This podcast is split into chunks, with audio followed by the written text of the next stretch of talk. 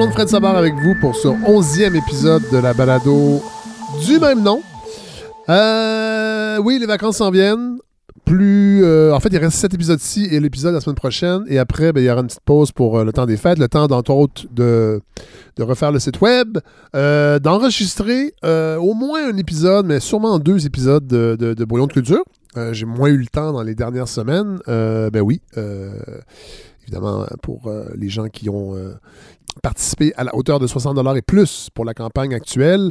Euh, donc euh, voilà, Euh, je vais faire ça dans le temps des fêtes. Et euh, ben, j'ai pas, sinon, j'ai passé une belle semaine. Je dois l'avouer, une, une- semaine dans la gratitude. Ouais. Entre autres, la gratitude envers la vie de ne pas être un prof dans une école euh, québécoise euh, parce que j'aurais eu un ministre de, euh, de l'Éducation qui aurait nié que la qualité de l'air euh, est mauvaise dans la plupart des écoles euh, publiques québécoises. C'est pas seulement publiques, mais même privées, puisqu'on a vu plusieurs écoles privées, des écoles anglophones, entre autres, euh, acheter des ventilateurs pour la circulation d'air parce qu'on s'est rendu compte, et là, la science est de plus en plus, je dirais pas unanime, mais presque, ben, à dire que la transmission du virus se fait par les arrêts au sol et dans les classes, entre autres, à l'école, euh, lorsque les élèves passent plusieurs heures ensemble, euh, euh, en fait, plusieurs élèves en- plusieurs heures ensemble, ben, si la ventilation n'est pas adéquate, les chances de contracter le virus, de le ramener à la maison et ensuite d'infecter des gens est beaucoup plus grande. Et euh, ben, on a vu toutes sortes de- d'aternoiement de- du ministre Roberge pour dire que non, non, non. euh, en fait, on ne conseille pas la- l'installation de ventilateurs parce que euh, si c'est pas conforme, ça peut être dangereux, alors que c'est pas vraiment vrai. Euh, en fait, c'est pas vrai du tout. Euh, comme plusieurs spécialistes interviewés dans les médias l'ont dit cette semaine, entre autres une femme dont le nom m'échappe à Midi Info qui disait ben c'est comme avoir des couteaux dans un tiroir là. Oui, ils peuvent blesser, mais en même temps, ils servent à quelque chose. Puis c'est toujours bien mieux d'avoir des couteaux pour pouvoir cuisiner que de ne pas en avoir parce qu'on a peur de se blesser. Euh, je trouvais la, métaphore intéressante. Euh, Marois euh, la députée libérale, fait un beau travail, il faut quand même le dire. Euh, je ne reçois pas beaucoup de politiciens à cette balado pour des raisons variées. Il y a beaucoup d'auditeurs qui m'ont écrit aussi qui n'en voulaient pas. je, vous jure. Euh, J'ai déjà posé la question et il y a plusieurs qui disaient non, on aime ça. euh, bon. Mais Marois Risky, je dois l'avouer, elle talonne le ministre Roberge. Et euh, voilà. Donc, j'ai cette gratitude de ne pas être un professeur. Ils font un travail vraiment extraordinaire et ils sont pas du tout dans les priorités de vaccination. On l'a bien vu. En même temps, je vous avoue que cette semaine, c'était pas tout à fait clair quand on écoutait François Legault. Premièrement, combien de vaccins on allait recevoir et euh, comment ça allait euh, se déployer, tout ça? La seule confirmation qu'on a, euh, sinon, c'est qu'on va recevoir, bon, il faut toujours diviser par deux, là, 1,3 million de doses d'ici le 31 mars. Donc, si vous divisez par 4, là, euh, non, attendez une minute. 6 millions de doses, donc 3 millions de personnes d'ici le 31 mars. Donc, si vous divisez par 3, si on était capable d'avoir 1,3 euh, millions de doses, je suis correct, euh, Christian? Ça va très bien jusqu'à présent. Donc, je recommence. Ah, ça va pas bien finalement. Je recommence. Je recommence. On est tous les deux comptables. Je recommence. Ah ouais, toi les deux comptables. Et euh, bon, euh, évidemment, il s'est corrigé par la suite. Mais euh, ouais, alors ça va être. Ça promet. Ça promet le déploiement euh, de ces vaccins. Euh, voilà. On va suivre ça évidemment. Parfois de près, mais pas trop, parce que on, je ne sais pas si vous avez remarqué, cette année, saison 3, la COVID, on n'en parle pas tant et ça fait du bien. Cela dit, j'ai éprouvé beaucoup de gratitude aussi cette semaine de ne pas être un restaurateur, euh, parce que je serais vraiment en tabarnak. Euh, et là, Larry, tu verras si tu mets un bip. Euh, parce que, bon, le docteur Horacio Arruda comparaissait en commission parlementaire devant les députés qui voulaient lui parler. Et on a su, en fait, on a, appris ce qu'on doutait depuis longtemps, c'est que ben, les décisions politiques ont font, en fait, prennent le pas sur les décisions scientifiques. Et on a appris que ben, la santé publique ne voyait pas, euh, il y a plusieurs semaines, là évidemment on n'est plus là, mais ne voyait pas la nécessité de fermer les restaurants, entre autres. Et on, probablement qu'on peut inclure les salles de spectacle là-dedans, les musées, le jardin botanique. Ce sont des décisions essentiellement politiques. Et euh, ben, on, sent que les restaurateurs ont été sacrifiés d'une certaine façon, qui n'ont pas pesé lourd dans la balance. Moi, j'ai beaucoup d'amis qui sont restaurateurs et qui ont des bars, euh, des amis, des connaissances, et je sais que ben, eux le savaient un petit peu déjà que tout ça ne tenait pas debout. Mais là, de l'entendre de la bouche euh, du directeur de la santé publique, ben, je pense que ça a confirmé ce que bien des gens appréhendaient. Euh, ouais, alors, euh, ouais, je serais pas content si j'étais euh, restaurateur. J'ai ressenti la gratitude, la gratitude aussi cette semaine de, ne pas être un ancien ministre de la Santé. je pense entre autres à Gaétan Barrette. Parce que parce qu'on voit bien que tout ce qui se passe présentement, oui, le, virus est fort, le virus frappe fort, euh, mais c'est des années et des années de, de réformes, de mauvaise gestion, de manque de vision de, ce que doit être un système de santé, entre autres. Et je pense à Gaëtan Barrette, qui est celui, avec sa réforme, il y a des, il y a des études qui ont été déposées récemment euh, de divers observateurs et d'organismes qui démontrent que cette réforme hospitalo-centriste euh, centralisatrice a fait très mal, a fragilisé le réseau de la santé qui aujourd'hui est en train de s'écrouler. Euh, et c'est des vies aussi, puis je parle pas seulement des gens qui meurent de la COVID, évidemment que c'est déplorable, mais c'est des gens qui avaient, qui avaient euh, des carrières d'infirmières, de préposés bénéficiaires et qui ont quitté, on le voit, là, je pense c'est 800 infirmières qui ont quitté le métier, écœurées des conditions, de la pression, de, bon, et je, vois mal qui pourrait les juger. Et ben, tout ça, j'ai l'impression, j'ai l'intuition que ça résulte de cette réforme, euh, entre autres euh, du docteur Barrett, euh, hospitalo-centriste, où les médecins spécialistes ont non seulement récupéré le retard qu'ils avaient sur les autres médecins dans le reste du Canada de la rémunération, et ils les ont même dépassés. D'ailleurs, on apprenait cette semaine, dans le top 10, on a vu hein, le top 10 des médecins spécialistes les mieux payés. en fait, ceux qui gagnaient 2 millions et plus, 7 médecins spécialistes sur 10 sont des ophtalmologistes. Et il y a la docteure Diane Franqueur, la, présidente de la Fédération des médecins spécialistes, qui disait ben attention, attention, ne jugez pas. Euh, ce sont des gens qui ont des grosses dépenses. Alors, euh, il en reste plus beaucoup hein, après ça dans les poches. Oui, euh, effectivement, j'imagine que ça coûte très cher l'équipement dans plusieurs spécialités en médecine, mais on ne me fera pas brailler sur le sort des médecins. Et ben, on le voit bien aujourd'hui avec un, des lits où les infirmières sont pas là pour s'occuper des malades, ben on, est, on, a, on, a, plein de médecins euh, spécialistes, grassement payés, mais ça ne, ça ne sert pas à grand-chose quand la maison brûle à cause d'une ben, d'une pandémie comme la COVID. Alors, euh, j'ai de la gratitude de ne pas être Gaétan Barrette. Aujourd'hui, cela dit, je pense pas que lui se sent si mal que ça. D'ailleurs, euh, il y a deux semaines, je pense, je l'ai vu sur Twitter se féliciter d'avoir commandé un sondage à Jean-Marc Léger pour demander aux Québécois s'ils étaient d'accord à ce que les impôts soient augmentés pour mieux financer le système de santé. Je trouve ça quand même incroyable qu'il n'y a même pas l'humilité de juste arrêter d'intervenir publiquement sur ce dossier puis de prendre son trou. Euh, mais bon, c'est, euh, j'imagine que c'est les, les, affres du narcissisme. Et bon, oui, j'ai de la gratitude. Je vais terminer avec ça. Euh, j'ai de la gratitude comme contribuable et citoyen. Et là, je, le dis vraiment avec un, trémolo dans la voix. je ne sais pas si ça se sent, mais j'ai beaucoup d'émotions. j'ai, j'ai la gratitude de pouvoir, enfin, d'avoir l'honneur et le privilège d'avoir un homme comme Pierre Fitzgibbons comme ministre de l'économie et de l'innovation? D'abord, je veux vous dire, le Québec est chanceux d'avoir un homme de la compétence de Pierre Fitzgibbon au gouvernement. Oui, j'entends François Legault répéter euh, ce qu'il a fait. Euh, cette phrase, il l'a répété plusieurs fois cette semaine dans les médias. J'ai vraiment le frisson. Euh, et même, j'ai malheureusement pas pu trouver l'extrait. Je l'ai entendu.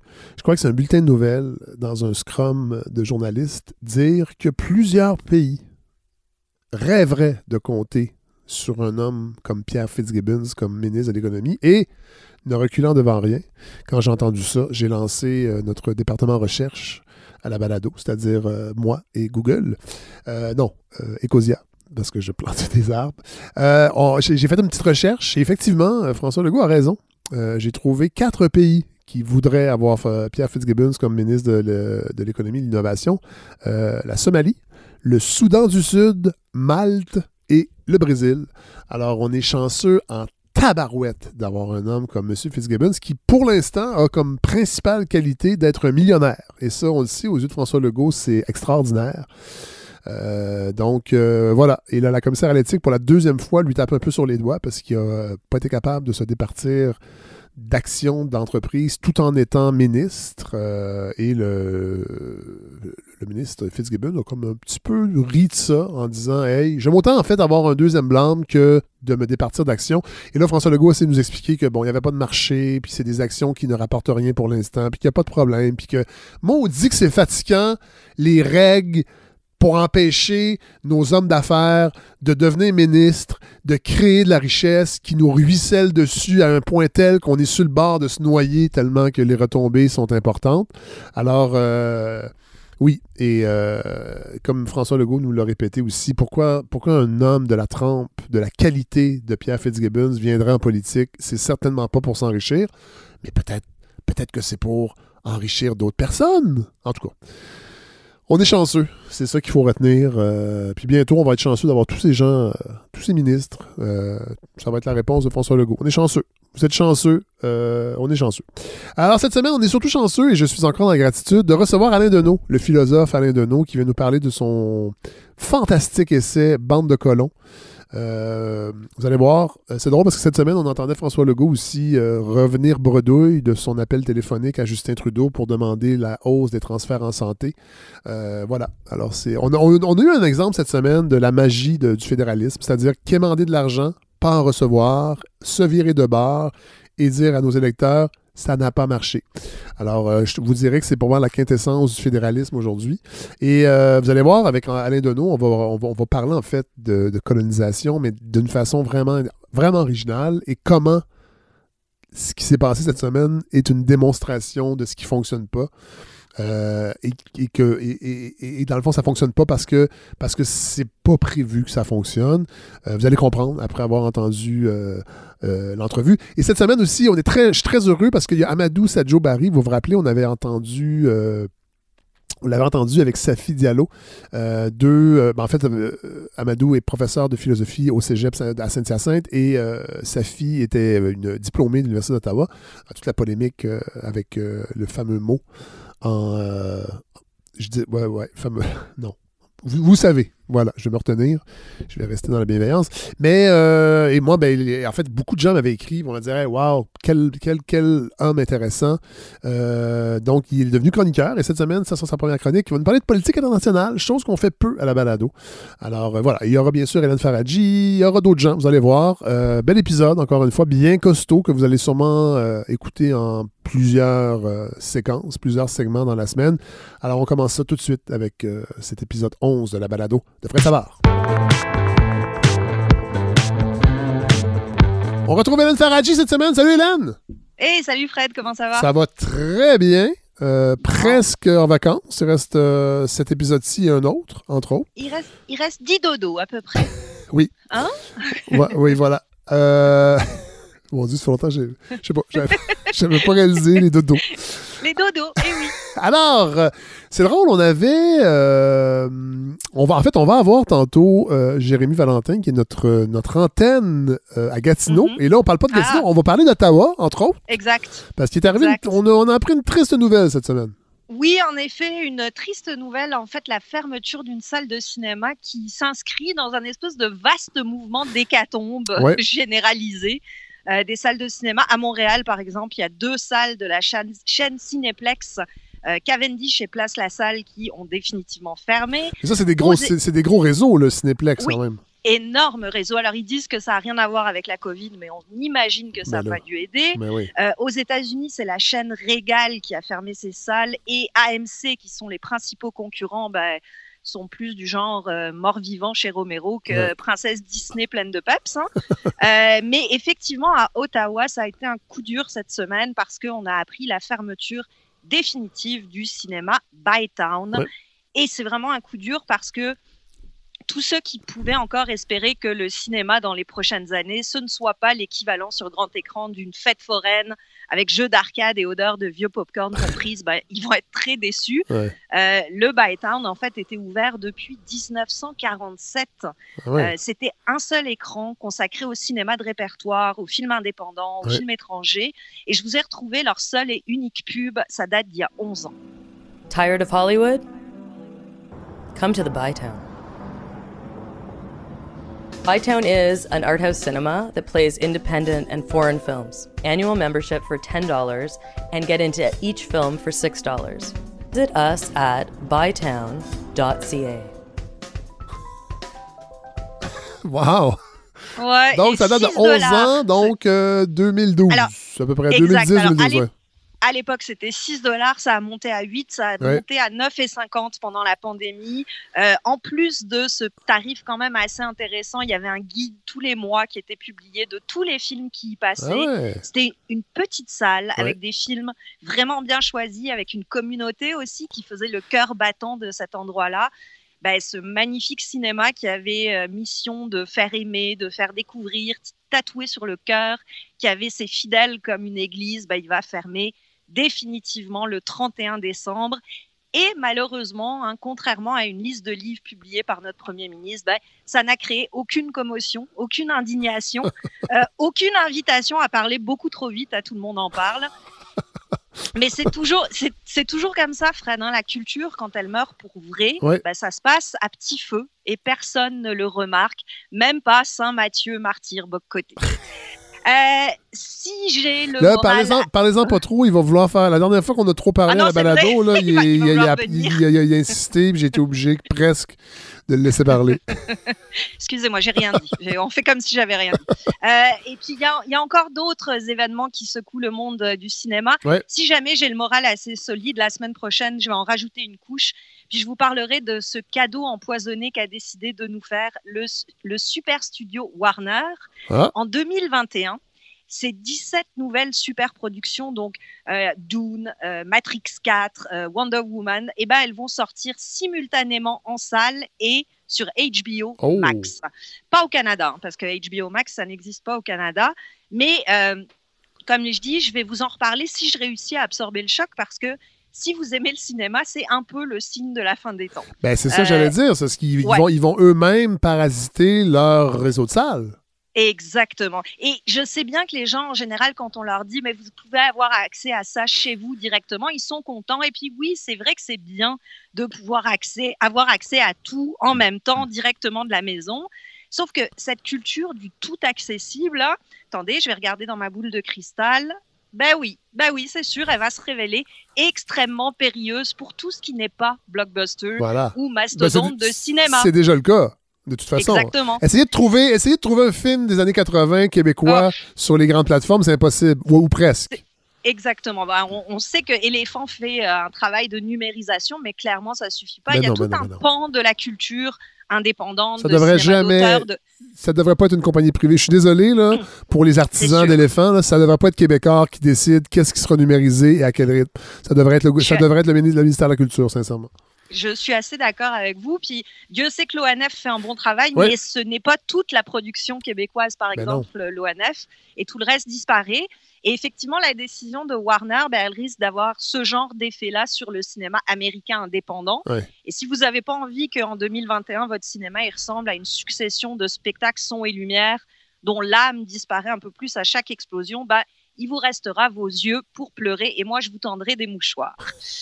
Mais euh, bon, il faut pas, faut pas être déprimant. Hein. Euh, je, nos auditeurs, nos, nos, chers auditeurs, ils méritent quand même d'avoir un petit sourire estampé dans la face pour la journée. Parce qu'on a la crème des auditeurs, Fred, il faut qu'on leur dise. Hein. Et, et, la crème, il faut qu'on en prenne soin parce que sinon, ça virance. euh... ça tourne. exact. et moi aussi, j'avais besoin de me remonter le moral, donc je fais d'une pierre deux coups et je vous impose tout le bien que j'ai à dire d'une initiative du Conseil des arts de Montréal, initiative qui est portée par euh, le réalisateur Julien Boisvert et qui concerne la diversité. Cette fameuse diversité hein, dont on a parlé à toutes les sauces en 2020. Euh, ben, en fait, non, je dis ça, mais c'est pas tout à fait vrai parce que la diversité en 2020, on en a surtout parlé sous le sceau de la colère. Euh, le mot en haine, Joyce Echaquan, les élèves de ce prof dément, enfin viré d'ailleurs de l'école Henri Bourassa. Hein. Je vous en avais parlé il y a quelques semaines. Oui, tout à fait. Euh, le titre du roman d'Agatha Christie, Les manifestations Black Lives Matter, les violences policières en France. Euh, le moins qu'on puisse dire, c'est que 2020, c'est l'année de la proverbiale goutte qui fait déborder le vase. Hein. Sous pression depuis des centaines d'années, bah, la colère, elle a explosé. Dans les rues, sur les réseaux sociaux, avec le résultat que oui, peut-être on l'a entendu, cette colère, parce qu'en général, quand on crie, on entend, mais je me demande si on l'a vraiment écouté, parce que ben, l'attention médiatique s'est déplacée. Et par exemple, euh, personne, personne n'a souligné le geste concret d'un site web qui s'appelle higherbypoc.ca et qui, après des années d'existence au Canada anglais, a enfin sa version en français ah. ici au Québec. Je ne savais pas ce que c'était. C'est un répertoire, en fait, pour engager des membres d'équipes de tournage, ah. cinéma, télé, euh, qui soient autochtones, noirs ou de couleur. Alors, si vous êtes concerné, vous pouvez vous inscrire, soit comme recruteur, soit comme talent et euh, profiter de ce, réseau de mise en contact en fait entre les gens qui œuvrent pour que la représentation ne soit pas un vœu pieux.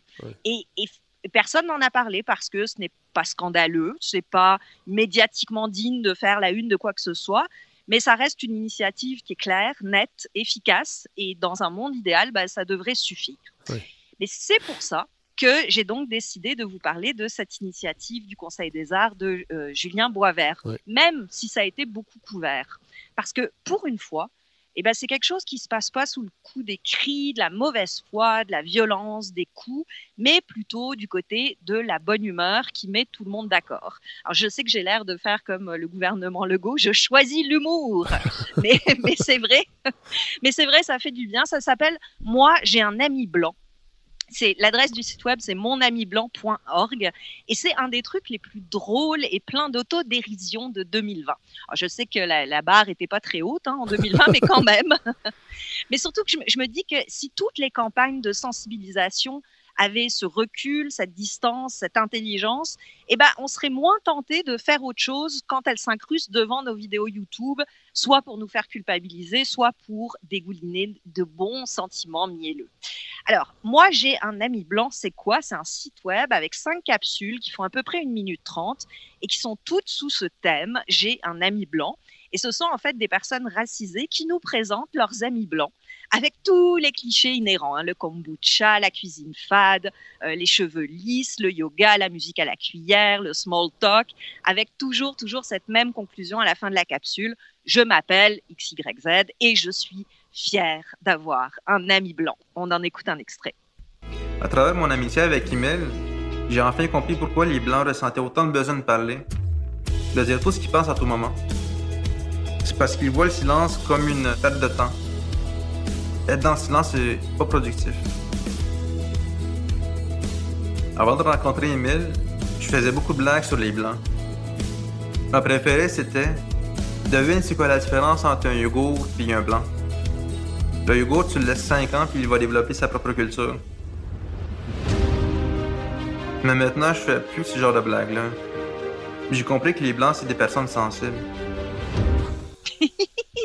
Moi, ça me fait beaucoup, beaucoup rire.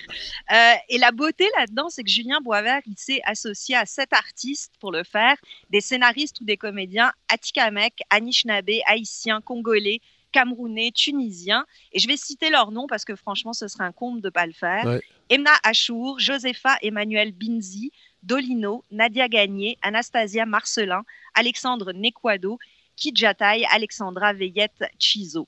Et dans leur capsule, ben, ils se foutent de nous. Ils se foutent de nous en nous renvoyant au visage le ridicule des clichés, des stéréotypes vraiment niais qu'on entretient à propos des gens de couleur en général. Ils font juste les renverser.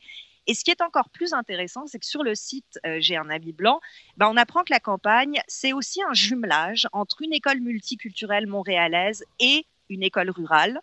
Et un autre truc très rigolo, c'est une banque d'amis blancs qui sont disponibles pour commencer des correspondances si jamais on veut s'initier à ce que c'est qu'avoir un ami blanc. Il y a aussi des quiz euh, qui s'appellent Tu penses être imperméable aux préjugés Passe le test avec deux niveaux, facile et avancé. Et la première question du facile, c'est Selon la croyance populaire, tous les blancs se ressemblent. Peux-tu briser ce préjugé en identifiant l'actrice blanche Margot Robbie parmi les célébrités suivantes Et on voit quatre photos d'actrices blondes assez identiques, c'est vrai, il faut le dire. Et ça me plaît. Ça me plaît parce qu'au fond de cette initiative qui est extrêmement baveuse, il y a quelque chose de très beau et de très constructif qui me fait penser qu'on ne s'y intéresse peut-être pas tant à la diversité, mais plutôt à cette expression qui est un peu passée de mode alors qu'elle est très précieuse, le vivre ensemble. Euh, oui, évidemment, c'est essentiel de reconnaître que la diversité existe, mais j'ai l'impression qu'il faut surtout qu'on réfléchisse à comment on vit ça ensemble, non? Surtout si les espaces pour l'être, comme les cinémas, comme le Bytown, se mettent à disparaître. Et quand cette réflexion-là, elle peut être menée avec autodérision, sans faux scandale pour divertir, quand ça peut être pensé en comptant sur notre intelligence commune plutôt que sur ce qui nous divise, eh ben, on s'en rend même pas compte, mais on fait un pas de géant. Alors pour 2020, je vous le propose, on chausse nos bottes de cette lieu et on fait tous des pas de géant. Mais merci Hélène. Euh, ben, vous, avez, vous, avez dit, 2020, mais je pense que vous vouliez dire 2021. Pour 2021, bah oui. Je, je, suis bloqué dans cette maudite année, j'arrive plus à en sortir. Cela dit, j'ai hâte de voir, j'ai hâte de voir le vivre ensemble lorsque la CAC dévoilera sa nouvelle politique linguistique oh, en 2021. Parce que là, j'ai hâte de voir mm-hmm. aussi toute l'ouverture et le beau vivre ensemble de toute communauté, euh, toutes les communautés au Québec, incluant évidemment la communauté francophone, mais toutes les autres. Mm-hmm. J'ai hâte de voir euh, les commentaires et parce que j'ai l'impression, euh, je, le vois avec le, passage de Frédéric Lacroix à la balado, mais j'ai l'impression que c'est en 2021, parce que bon. ça va être un enjeu. Oui, ça va, ben oui, ça va être un enjeu. Puis j'ai hâte de voir les commentaires, entre autres. On le voit déjà sur les médias sociaux. Il y a beaucoup de francophobie. Oui, et là, j'ai hâte de voir comment on va composer avec bon, toutes les sensibilités qui sont blessés dans euh, tout ce qu'on a vécu en 2020. Et là, ça va se transposer dans, sur un autre théâtre, en fait. En tout cas, j'ai hâte de voir. J'ai hâte de voir. Ben j'ai l'impression qu'il y a un brassage d'idées qui va se faire. Parfois, ça va éclabousser, mais j'espère qu'on va avancer collectivement. Euh, ben, j'espère, vous avez dit le mot collectivement. J'espère qu'on va réussir à penser collectivement. Et d'ailleurs, sur le sujet, euh, je me permets une petite suggestion pour ceux qui n'ont pas de cadeau de Noël. Tiens. Euh, ça s'appelle Comment les paradis fiscaux ont ruiné mon petit déjeuner. Je vous en parle, euh, parle parce que la postface est signée de votre invité cette semaine, ah Alain oui. Et oui, et c'est un roman graphique en fait de François Sanson Dollop qui est extrêmement drôle sur un jeune homme qui essaye de vivre sa vie sans utiliser les entreprises qui euh, sont hébergées par des paradis fiscaux. Ah. Et dans sa postface, Monsieur Deneau, il dit François Sanson Dunlop a fait la démonstration par l'image et par l'absurde de l'impossibilité de se mobiliser contre les paradis fiscaux de manière strictement individuelle. Et eh ben, c'est un peu comme le débat sur les langues ou les communautés. Il y a des choses qu'on ne peut pas faire tout seul. Il faut qu'on le fasse collectivement. Je nous souhaite que pour 2021, on reprenne un petit peu conscience de ça. Oui, peut-être lâcher un peu notre ressenti individuel et se, et, se, et se réfléchir collectivement. Et je tiens à dire que j'ai une amie française, moi, et c'est toi, c'est vous, Hélène Faradji, et j'en suis très heureux. moi aussi, je suis fière d'avoir un ami québécois, Fred. hey, salut, à la semaine prochaine, salut. Bye.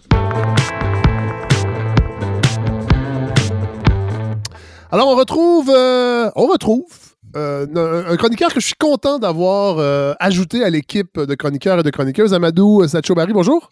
Bonjour Fred et merci beaucoup pour l'invitation et surtout merci pour la proposition de chronique. C'est un plaisir. Ben, ben, écoutez, euh, Amadou, euh, votre dernier passage, euh, on avait parlé du, de la polémique entourant un certain mot prononcé dans un cours à l'Université d'Ottawa et les réactions ont été vraiment bonnes et je me suis dit, hey, serait le fun d'ajouter, en fait, un prof de philo. On n'avait pas encore de prof de philo comme chroniqueur à la balado et en plus, vous êtes au cégep de Saint-Hyacinthe, qui est mon alma mater collégial. Ouais. Bah, écoute, euh, c'est vraiment un plaisir de, de participer à, ces, à cette balado et aussi, et j'espère que la contribution va être enrichissante et que la collaboration euh, va être euh, davantage plus riche. J'ai pas de doute. Et là, je donner carte blanche et vous m'avez proposé quelque chose qui tombe très, très, euh, je dirais, qui tombe bien parce qu'on va parler de politique internationale, ce qu'on ne fait pas si souvent à la balado. Alors, je suis content que vous ayez, euh, comme premier sujet, euh, proposé ça. ben, je, vous laisse, je vous laisse y aller parce qu'il y a quand même plusieurs angles qu'on va essayer de couvrir avec cette première chronique. Tout à fait. Tout à fait. Euh, écoutez, la, la, la, politique étrangère en général dans la démocratie occidentale est un aspect euh, qu'on aborde certainement, mais qui euh, qu'on ne donne pas beaucoup de place, surtout lors des élections. En général, on est plus porté par la question du chômage, la question des problématiques au niveau national, ce qui est normal, ce qui est normal pour élire un gouvernement, mais la politique étrangère reste aussi une dimension importante de notre vie politique.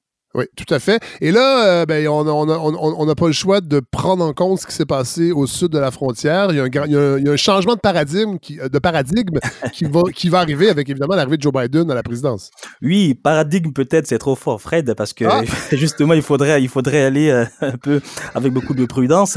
Évidemment, on a entendu la déclaration de Joe Biden comme quoi l'Amérique est de retour sur la scène internationale après une, une absence, selon certains, qui s'est traduite par l'isolationnisme que, euh, que Donald Trump manifestait à l'égard non, non, seulement de ses alliés, mais aussi euh, du système international, du discrédit porté aux institutions internationales, d'une certaine indifférence euh, vraiment marquée à l'égard de international, qu'il n'est pas le premier certainement à violer, mais son attitude a été, si vous voulez, plus, plus, plus radicale en ce qui concerne la remise en cause même des institutions héritées de la Seconde Guerre mondiale, et surtout, ce qui est inédit, de la remise en cause de l'Alliance Atlantique. Ça, vraiment, c'est un coup dur pour les alliés occidentaux? On a quand même l'impression que l'Alliance Atlantique, entre autres, ce sont des, ce sont des idées ou des conceptions de politique internationale plutôt liées au 20e siècle et moins au 21e siècle. Je ne sais pas si je me trompe, mais euh, j'ai l'impression que euh, ben, que les choses ont peut-être changé ou c'est peut-être le fait qu'on en entend moins parler. Justement, on le sait, il y a un déficit de couverture de la politique internationale au Canada, entre autres dans les médias, au Québec, c'est la même chose. Mais euh, ça m'étonne de vous entendre parler de ça euh, comme première chronique euh, aujourd'hui, Amadou. Oui, tout à fait. C'est que la dynamique au niveau international change et la scène internationale est effectivement un domaine où les politiques vacillent selon les, les, les, intérêts des acteurs qui demeurent encore des États, malgré des thèses qui estiment que la globalisation aurait entraîné une érosion de la souveraineté des États. Et justement, avec Donald Trump, ce qu'on a vu ici, d'abord, la première chose, c'est que les États demeurent les acteurs vraiment majeurs du système international.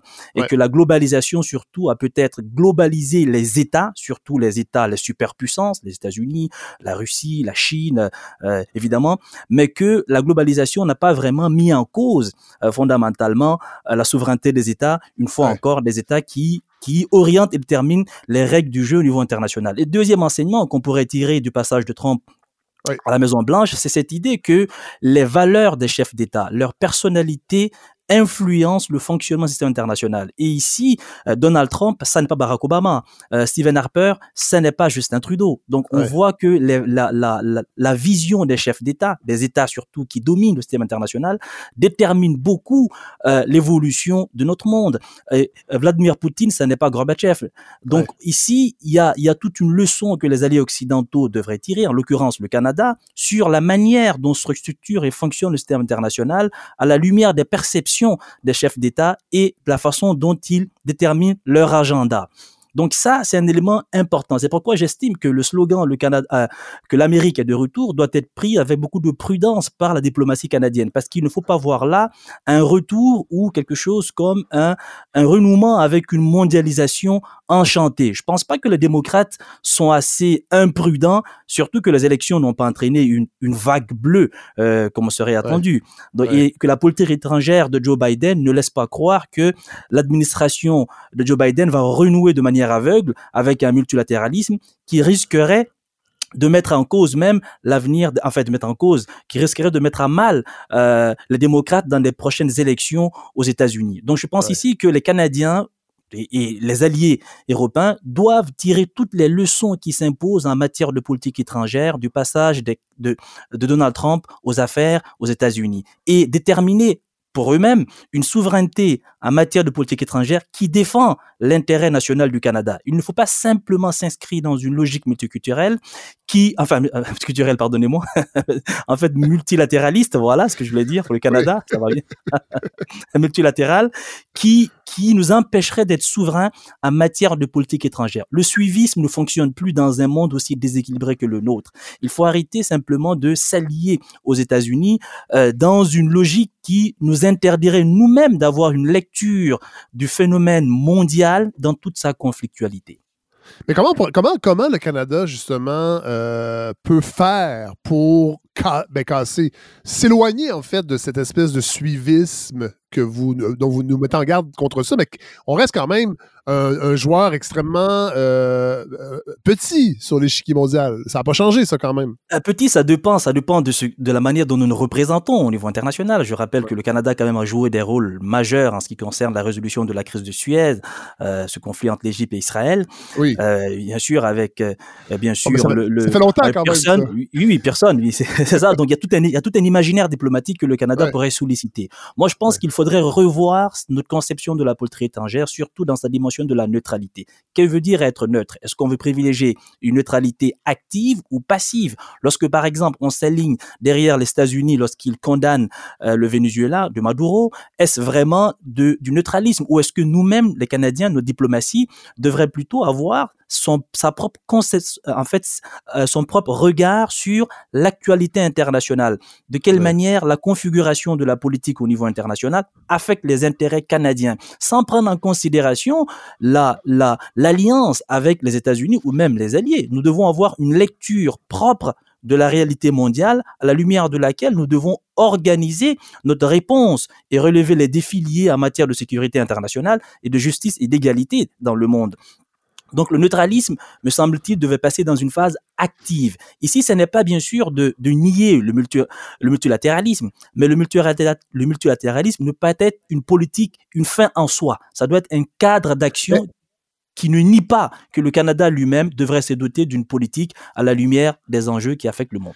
Qu'est-ce que vous voulez dire, euh, juste pour qu'on comprenne bien, le, par multilatéralisme, sur, dans, une optique de politique internationale, qu'est-ce que ça veut dire exactement? Ça veut dire que toutes les actions au niveau euh, de la représentation du Canada international doivent passer forcément par des alliances diplomatiques avec les États-Unis ou avec l'Europe, la France, l'Allemagne, ou en tout cas des pays de l'OTAN. C'est-à-dire qu'en matière de... Par exemple, le Canada est beaucoup engagé dans la stabilisation euh, et, et, les résolutions de conflits dans le monde. Ils étaient présents au Mali avec, bien sûr, les, les forces de, de de, G5 Sahel aux côtés de la France. Donc, vous voyez, le multilatéralisme, c'est une, c'est une action collective que les, que les Occidentaux engagent pour euh, relever un défi lié à la sécurité internationale ou à la justice globale. Mais j'estime que le Canada a, au niveau intellectuel, assez de diplomates, assez de spécialistes en politique étrangère qui puissent orienter le gouvernement canadien pour que le gouvernement canadien ait ses propres politiques qui ne dépendent pas forcément de, des alliés occidentaux. Ouais, c'est ça, sorte de cette obligation de s'aligner sur des, sur, sur, sur, sur des, des, des, politiques d'autres grandes nations, justement. Donc, d'être un peu plus indépendant sur le plan de notre, de, notre rapport aux, aux, autres nations dans un, dans un contexte de politique internationale.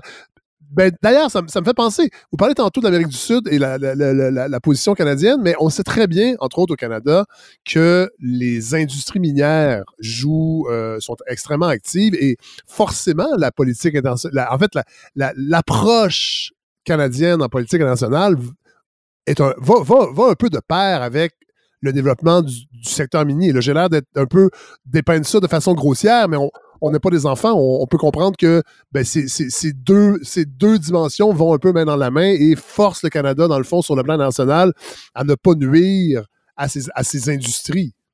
Tout à fait, l'industrie minière est importante et d'ailleurs, des auteurs comme Alain Deneau, ont, dans ce, en ce qui concerne le cas de l'Afrique, avec le livre Noir Canada, ont documenté certains, certains comportements condamnables du Canada à l'étranger. Ce n'est pas point de faire un tableau rose de du Canada.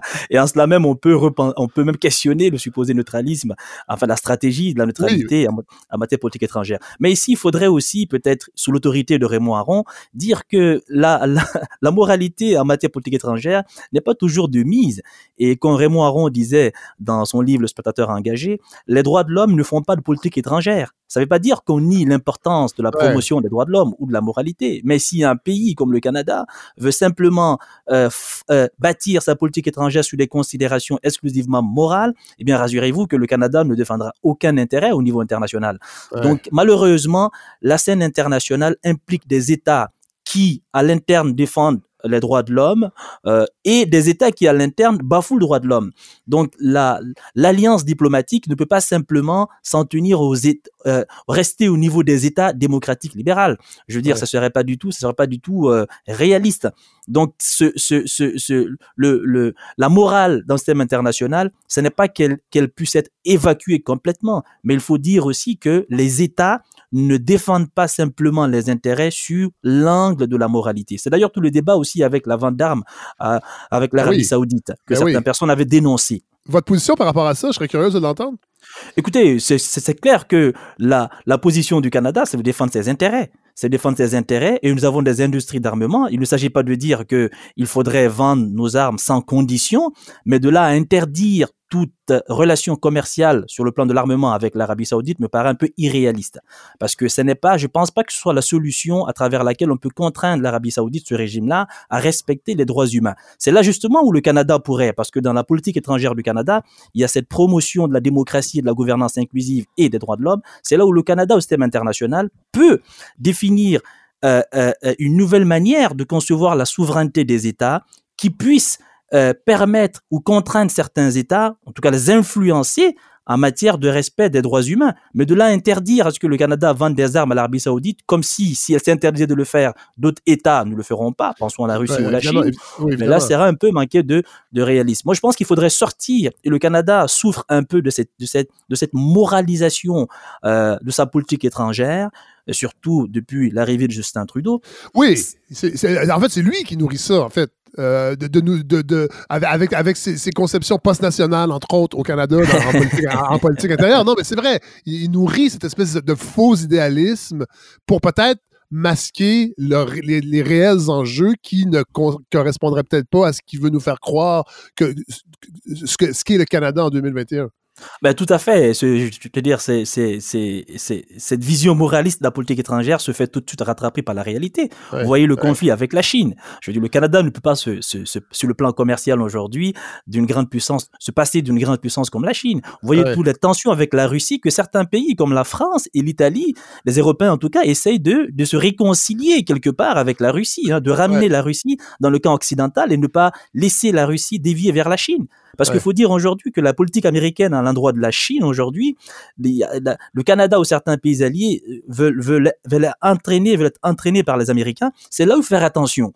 Le retour de l'Amérique ne doit pas conduire les alliés occidentaux, en l'occurrence le Canada, à simplement suivre aveuglement il faudrait que nous aussi, nous ayons une lecture de la scène internationale dans toutes ces dynamiques contradictoires. De quelle manière nous allons défendre nos intérêts sur le plan international? De quelle manière nous allons lire le monde international et développer des relations diplomatiques avec la Chine et la Russie qui ne mettent pas en cause les intérêts canadiens? Parce que suivre l'Amérique dans sa guerre avec la Chine ou dans ses conflits sur sur l'armement, les traités de désarmement avec la Russie, c'est, me semble-t-il, faire fausse route. Aujourd'hui, il ne s'agit pas de souscrire à tout ce que les Russes font en Ukraine ou à ce que les Chinois font euh, dans la mer méridionale ou avec le cas des Ouïghours, par exemple. C'est pas cela dont il s'agit. En fait, il ne s'agit pas de dire que la politique étrangère doit renoncer à toute moralité, mais il s'agit non euh, de de de d'avoir une lecture du contexte qui puisse revendiquer une dimension morale sans pour autant remettre en question nos alliances avec les grandes puissances, parce qu'il en dépend aussi de la présence du Canada sur la scène internationale. C'est là où le suivisme, me semble-t-il, a ses limites. Si vous prenez pour terminer le cas de Venezuela, lorsque les Américains ont condamné, par exemple, Maduro et, euh, et ont soutenu Juan Guaido, euh, le Canada et les alliés occidentaux et les alliés européens ont suivi. Alors, la réponse, moi j'avais écrit un texte dans Le Soleil pour dire que c'est un manque de jugement diplomatique des alliés, des alliés occidentaux, en l'occurrence le Canada, parce que la situation n'a pas changé. La situation n'a pas du tout changé au Venezuela. Donc, ne fallait-il pas, sur le plan diplomatique pour le Canada, d'essayer de savoir comment essayer de, pousser Maduro à un départ négocié du pouvoir, peut-être avec des garanties financières et juridiques? Donc, comment la diplomatie canadienne peut elle-même penser euh, euh, une sortie de crise? Et ne pas simplement suivre la condamnation des États-Unis qui défendent quelque part les intérêts. À force de suivre les États-Unis dans leurs intérêts, nous risquons de perdre une manière efficace et autonome de défendre nos intérêts au niveau international. C'est le cas aussi en Afrique d'ailleurs, la présence canadienne qui n'est pas assez soutenue en Afrique. Est-ce que vous avez l'impression, puis on va terminer avec ça, vous avez l'impression que Justin Trudeau, euh, justement, euh, pour préserver euh, son image de modernité, de, de post-nationalité, permet à la, politique étrangère canadienne de se déployer comme elle devrait? Avez-vous l'impression que, en fait, ça n'intéresse peut-être pas tant l'administration Trudeau que de préserver une façade d'ouverture sur le monde, mais que dans les faits, euh, on ne donne pas les moyens à la politique étrangère canadienne de faire ce qu'elle devrait faire. Euh, là, vous soulevez un bon point, c'est-à-dire qu'après après toute la, l'image que voulait présenter Stephen Harper du Canada au niveau international, il faut quand même dire que Justin Trudeau favorisait un retour, en guillemets bien sûr, sur la scène internationale. Ça, c'est à saluer. Maintenant, vous avez très bien, vous avez très bien mis l'accent sur un élément important, c'est-à-dire est-ce que cette ouverture suffit? Est-ce que l'ouverture, c'est un, un levier au niveau international pour, pour faire du Canada une, une puissance Parce que moi, je pense que le Canada est une puissance qui s'ignore. Peut-être c'est, c'est utopique. Nous avons les ressources intellectuelles, financières et technologiques. Il faut simplement savoir sur le plan militaire, par exemple, comment euh, revoir les investissements sur le plan militaire, sur le plan diplomatique, notre présence diplomatique à l'étranger, comment l'accentuer à la lumière des valeurs que nous encourageons sur la, en démocratie, par exemple, et la, et la promotion du droit des femmes euh, dans le monde. Donc l'ouverture, ce n'est pas une, une politique, me semble, ce n'est pas une fin en soi, ça peut être un outil, mais il faut aller au-delà. Favoriser le multiculturalisme au niveau international, oui, c'est un, c'est un moyen, mais ce n'est pas une fin en soi. Le problème aujourd'hui, c'est qu'on a pris ce qui devait être un moyen comme des fins en soi. C'est ce qui fait que, par exemple, avec la crise de la COVID-19, qui entraîne des conséquences structurelles économiques majeures, surtout pour les pays pauvres, je vois mal comment le Canada, qui, qui soutient euh, de la, la lutte pour la pauvreté comme en Afrique, aujourd'hui, va aider certains pays pauvres à relever les défis liés à la crise financière qui se qui qui vient avec la Covid-19. Prenez le cas de l'Afrique aujourd'hui où on assiste à, à souvent des scènes assez assez euh, misérables, souvent assez problématiques des des jeunes qui fuient l'Afrique qui vont vers l'Europe, ce qu'on appelle l'immigration illégale. Donc comment et même où persistent encore des problématiques autoritaires. Prenez toute la question des troisième mandats en Afrique qui génèrent des violences. Le Canada ne s'est pas exprimé tout récemment sur le cas de la Guinée-Conakry et de la Côte d'Ivoire. Donc moi je pense que le, gouvernement Trudeau ne doit pas simplement euh, euh, euh, convoquer l'ouverture et des valeurs morales. Il faut partir de ces valeurs morales et savoir comment celles-ci peut être des leviers pour changer ou pour en tout cas influencer un nouveau regard sur la scène internationale. Et je pense que pour ce faire, on n'a pas besoin de s'allier nécessairement aux États-Unis ou à l'Europe, bien que il ne faut pas non plus condamner le multilatéralisme qui peut être à la fois une, un cadre d'action nécessaire, mais qui n'est pas, me semble-t-il, une fin en soi en matière de politique étrangère. Ben, Amado Zadjo Barry, merci beaucoup pour cette première chronique de politique internationale. J'ai vraiment l'impression. Euh, moi, je sais que, je, en fait, quand je vous ai offert la chronique, vous parlez de ce que vous voulez, mais là, j'ai l'impression qu'on va, on va devenir accro un peu à, votre, à, votre, à vos chroniques sur la politique internationale. Donc, on se retrouve euh, très vite en, janvier 2021. J'ai déjà hâte de vous réentendre. Donc, euh, professeur de philosophie au cégep de Saint-Hyacinthe, je vous souhaite un, un joyeux temps des fêtes. Merci beaucoup, euh, et j'ai très hâte de vous retrouver. Je pense que les auditeurs et les auditrices sont d'accord avec moi là-dessus. C'est pareil. Merci beaucoup pour l'invitation encore. Salut. Alors, je suis très heureux, vraiment très heureux d'accueillir enfin, après trois saisons, Alain Deneau, philosophe, euh, membre du Collège international de philosophie à Paris. Euh, bonjour, Monsieur Deneau. Bonjour. Très heureux d'être que vous soyez avec nous. Euh, euh, on va en parler plus tard parce que, bon, euh, je ne l'ai pas dit dans la présentation, mais vous êtes prof, enfin professeur de philosophie euh, au campus de la péninsule acadienne de l'Université de Moncton, mais je vais réserver ça pour un peu plus tard parce que dans votre livre Bande de colons, j'en ai parlé la semaine dernière, bon, pour annoncer votre venue, moi c'est un... Là, je ne dis pas ça par flagornerie, c'est un essai qui m'a jeté à terre parce que c'était comme une pierre à l'édifice de la compréhension de ma condition euh, historique de, Québécois francophones blancs, entre autres. Euh, bon, je vais commencer assez brutalement avec la première phrase de votre livre pour mettre euh, la table. Je, je, vous cite. Donc, le Canada s'explique par la volonté des Français d'abord, des Britanniques ensuite, de dégager des surplus matériels et marchands à partir du vaste réservoir de ressources que représentait pour eux le territoire américain, aucun récit, symbole, discours, imagerie, chanson ou représentation que tente encore aujourd'hui de développer quelques instances étatiques ou privées ne peut concurrencer la cruelle évidence de ce fait. Ça commence violemment votre essai Bande de colons, Alain Deneau. Ben, la réalité qui est violente. oui, voilà. C'est qu'en fait, c'est la, c'est qu'en fait, au Canada, euh, quelle que soit notre allégeance, notre statut social, euh, nous nous sommes spécialisés dans l'art de tourner autour du pot. Et d'y aller de, de contorsions sémantiques, symboliques, de toutes sortes d'élaborations euh, de symboles de la fausse conscience pour éviter simplement crûment de reconnaître ce qui est euh, historiquement ici notre fait. Euh, et notre fait, c'est que nous sommes, et là le, nous de temps à autre, je le réserverai à cette classe moyenne qui, est très, très, très plastique ici. Hein, euh, euh, nous sommes euh, les, artisans d'une œuvre impérialiste et coloniale qui n'a pour euh, dessin que euh, l'exploitation d'un territoire sur le mode de la spoliation des biens d'autrui euh, au profit au départ et encore aujourd'hui dans une très large mesure de marchés étrangers. Ça, c'est l'histoire du Canada. Il n'y a pas lieu de la raconter autrement. Et si on la raconte autrement, c'est qu'on la raconte eu égard à des enjeux marginaux, bon, ou à une critique des euh, tactiques des stratagèmes qui ont été mis en avant par des puissants ou des moins puissants, des, des, gens plutôt aliénés, je dirais, pour se persuader qu'il il y allait d'autre chose quant au Canada. Mais si on part de cet état de fait qui est corroboré par tellement de documents, de toute façon, c'est même pas un débat. Du moment qu'on se l'admet, ensuite on est obligé de, se rendre à l'évidence. Euh, eh ben, il en découle toute une série de prises de conscience que ne permet pas euh, la, euh, la, la, chanson habituelle. Quoi. Bon, là, ce qui est moi, en fait, ce qui m'a, euh, ce qui m'a jeté par terre, euh, et peut-être je suis naïf, peut-être que j'ai pas assez lu sur la question, mais c'est que bon, au début du livre, vous dites la classe moyenne est une espèce de concept vide qu'on surutilise chez les politiciens.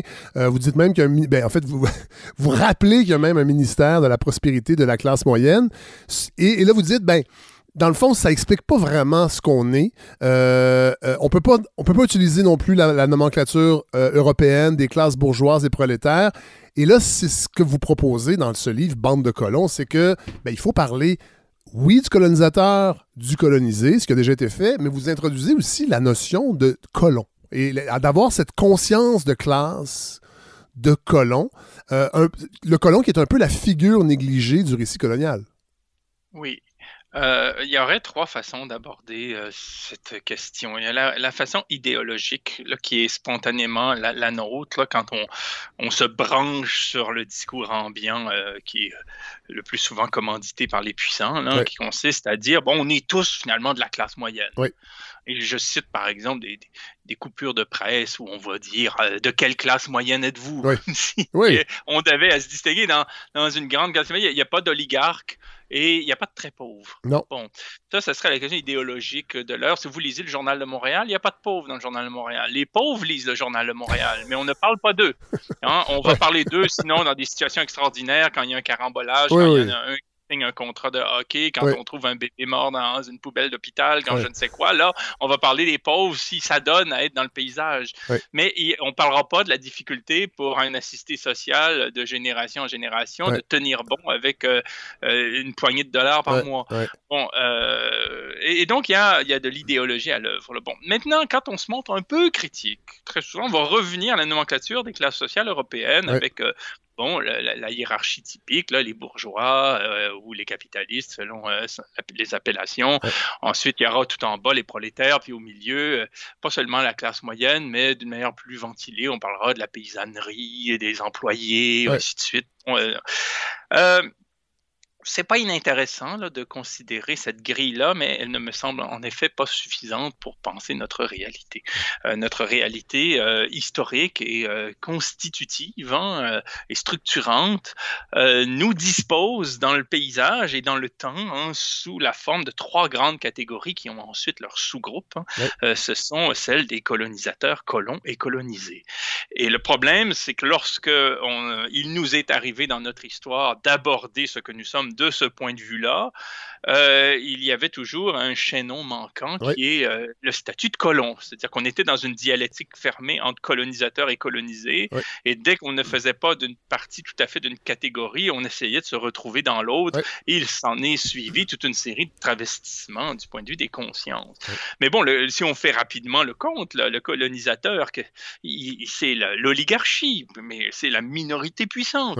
Et on ne peut pas penser le Canada, encore aujourd'hui, aujourd'hui sans penser ce, ce groupe-là qui est euh, décisif, hein, qui est euh, extrêmement influent quant à, à notre, euh, notre évolution. ce fut dans le passé, à l'époque de la Nouvelle-France, la Compagnie des Centres Associés, d'une manière concomitante, la Compagnie de la Baie du Son. Ensuite, on a eu toutes sortes, je veux dire, d'investisseurs et de décideurs publics qui avaient les deux mains dans l'appareil d'État en plus, là, les Hamilton, les McGill, euh, les John Molson, qui ont euh, façonné le Canada du point de vue des affaires, du point de vue de la politique et même du point de vue du droit. Voilà. Parce qu'ils avaient des responsabilités juridiques, hein, euh, dire, juridictionnelles. donc, donc, ces acteurs-là qui sont aujourd'hui les, les, je veux dire, les, les Desmarais, les Irving, les Monk, les Mulroney, les bons, tous ces gens-là qui sont, qui sont dans un phénomène de porte tournante absolument ahurissant où ils commanditent des carrières politiques quand ils ne s'engagent pas eux-mêmes et quand c'est terminé, mais ils retournent dans le milieu des affaires duquel ils proviennent. Euh, tellement qu'on ne sait pas, si, quand on regarde leur carrière, si leur carrière d'investisseur et d'affairiste ne s'est pas trouvée de temps en temps interrompue par des activités publiques ou si ce ne sont pas des activités publiques qui sont trouvées interrompues par un retour aux affaires. Mais, euh, mais les vraies affaires, chez nous, c'est ça.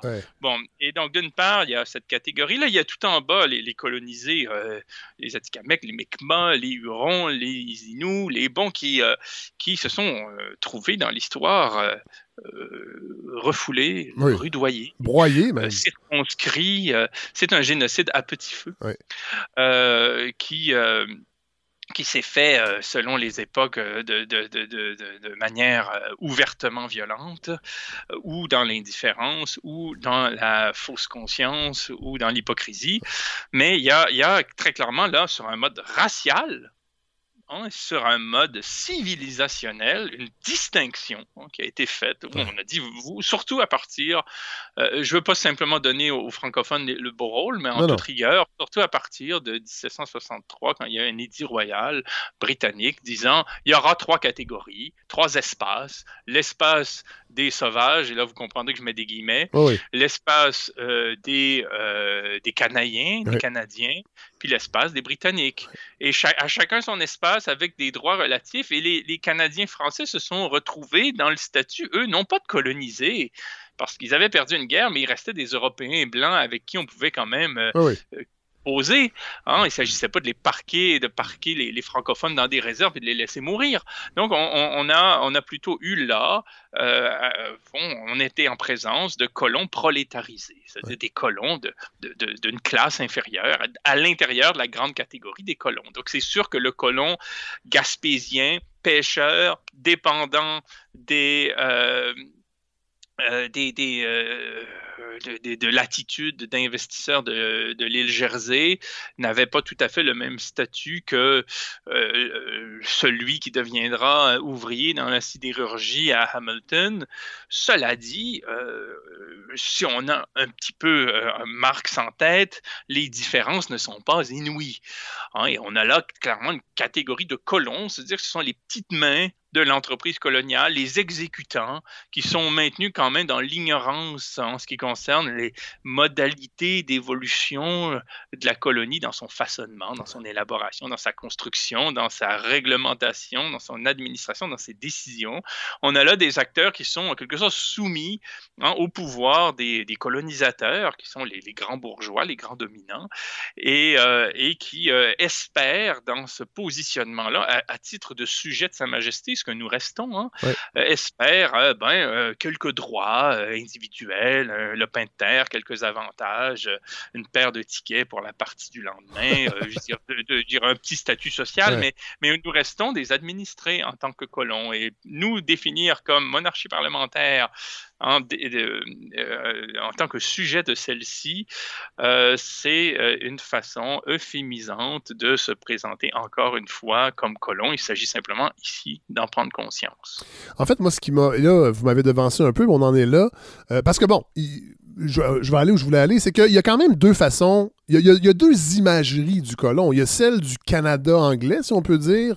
Euh, un peu une imagerie du colon, en fait, idéalisée, figure courageuse, triomphant de l'adversité, euh, qui vise à gommer un peu la réalité de ce qu'a été la création du Canada. Vous, vous en avez parlé tantôt. Et, de, l'autre côté, il y a le colon canadien-français qui, lui, et là, vous l'avez expliqué très bien aussi, euh, et même, il y a une formule choc dans votre, dans votre livre, c'est le Canadien français est un prolétaire apatride dont l'exode a échoué. c'est quand même est-ce que c'est si étonnant qu'il y ait deux, deux colons, en fait, si euh, différents dans l'imagerie, le, colon canadien-anglais euh, et, l'image qu'on se fait de nous-mêmes en tant que descendants de colons français? Ben, le premier élément d'étonnement, c'est que le terme colon euh, n'est pas central dans notre réflexion politique et historique. Ben c'est ce qui fait qu'on n'arrive plus à se dire, on est toujours en train de forcer en fait le sens d'un mot ou d'un autre pour essayer de se, situer. Euh, et c'est encore pire en anglais parce qu'on a ce terme de settler qui euh, euh, dégage le sujet en question de toute responsabilité politique parce que le, settler, c'est en gros celui qui installe un campement. Ouais, pionnier celui qui s'installe, quoi. C'est ça, il, il, est plus en train d'organiser, là, on est vraiment dans un rapport comptable de type protestant, là, mais il est en train simplement d'organiser son lieu. Le settler, le colon, il est quand même lié enfin, sémantiquement à la chaîne colonial, euh, à l'acte colonial. Il fait partie du processus colonial avec le colonisateur et en rapport avec le colonisé. Il est colon, il est, il est un agent de la chose. Le settler, il se dégage hein, du, colonizer, colonizer ou du colonized. Il est, il est simplement euh, en, flottement. Donc, il, vraiment, cette notion-là, qu'on n'a même pas utilisée pour la peine, et en plus, quand on le fait, ne, ne nous permet pas de prendre conscience. Si on traduisait bande de colons, il faudrait pratiquement inventer un mot en anglais pour essayer de, saisir ce sujet-là qui est dans la chaîne et qui n'est pas hors la chaîne. Alors qu'en anglais, euh, encore une fois, le, settler, ça franchit même sémantiquement de la chaîne. Mais euh, ça, c'est le problème pour l'anglais. Le problème pour le français, c'est qu'on a. Euh, dans les années 60, lorsqu'on a cherché à, nous penser, on a plaqué, je, vais le dire comme ça, assez critique ah de notre, des intellectuels par ailleurs dont on doit beaucoup, là, je veux dire, euh, Vallière d'Allemagne, Miron, Miron, c'est des gens euh, sans qui on ne serait pas grand-chose aujourd'hui. Là, j'ai pas besoin. Là, de, ils, se défendent très bien euh, par eux-mêmes du point de vue de leur œuvre. Bon, on peut quand même un peu les, rudoyer, leur faire subir la critique et leur dire, ben, il y a une chose quand même fondamentale qui, qui vous a échappé, c'est que vous ne pouviez pas prendre Albert Memmi, Aimé Césaire, Jacques Berg, Jean-Paul Sartre, puis les plaquer comme ça sur le Québec, sans adapter la grille, sans vous demander si ça passait, s'il y avait, euh, s'il y avait lieu comme ça de de, de, procéder à une lecture heuristique aussi directe. Euh, et, le problème avec euh, bande, avec avec avec avec le portrait du colonisateur suivi du portrait du colonisé de d'Albert Memmi, euh, c'est que euh, il manque un personnage. c'est le colon.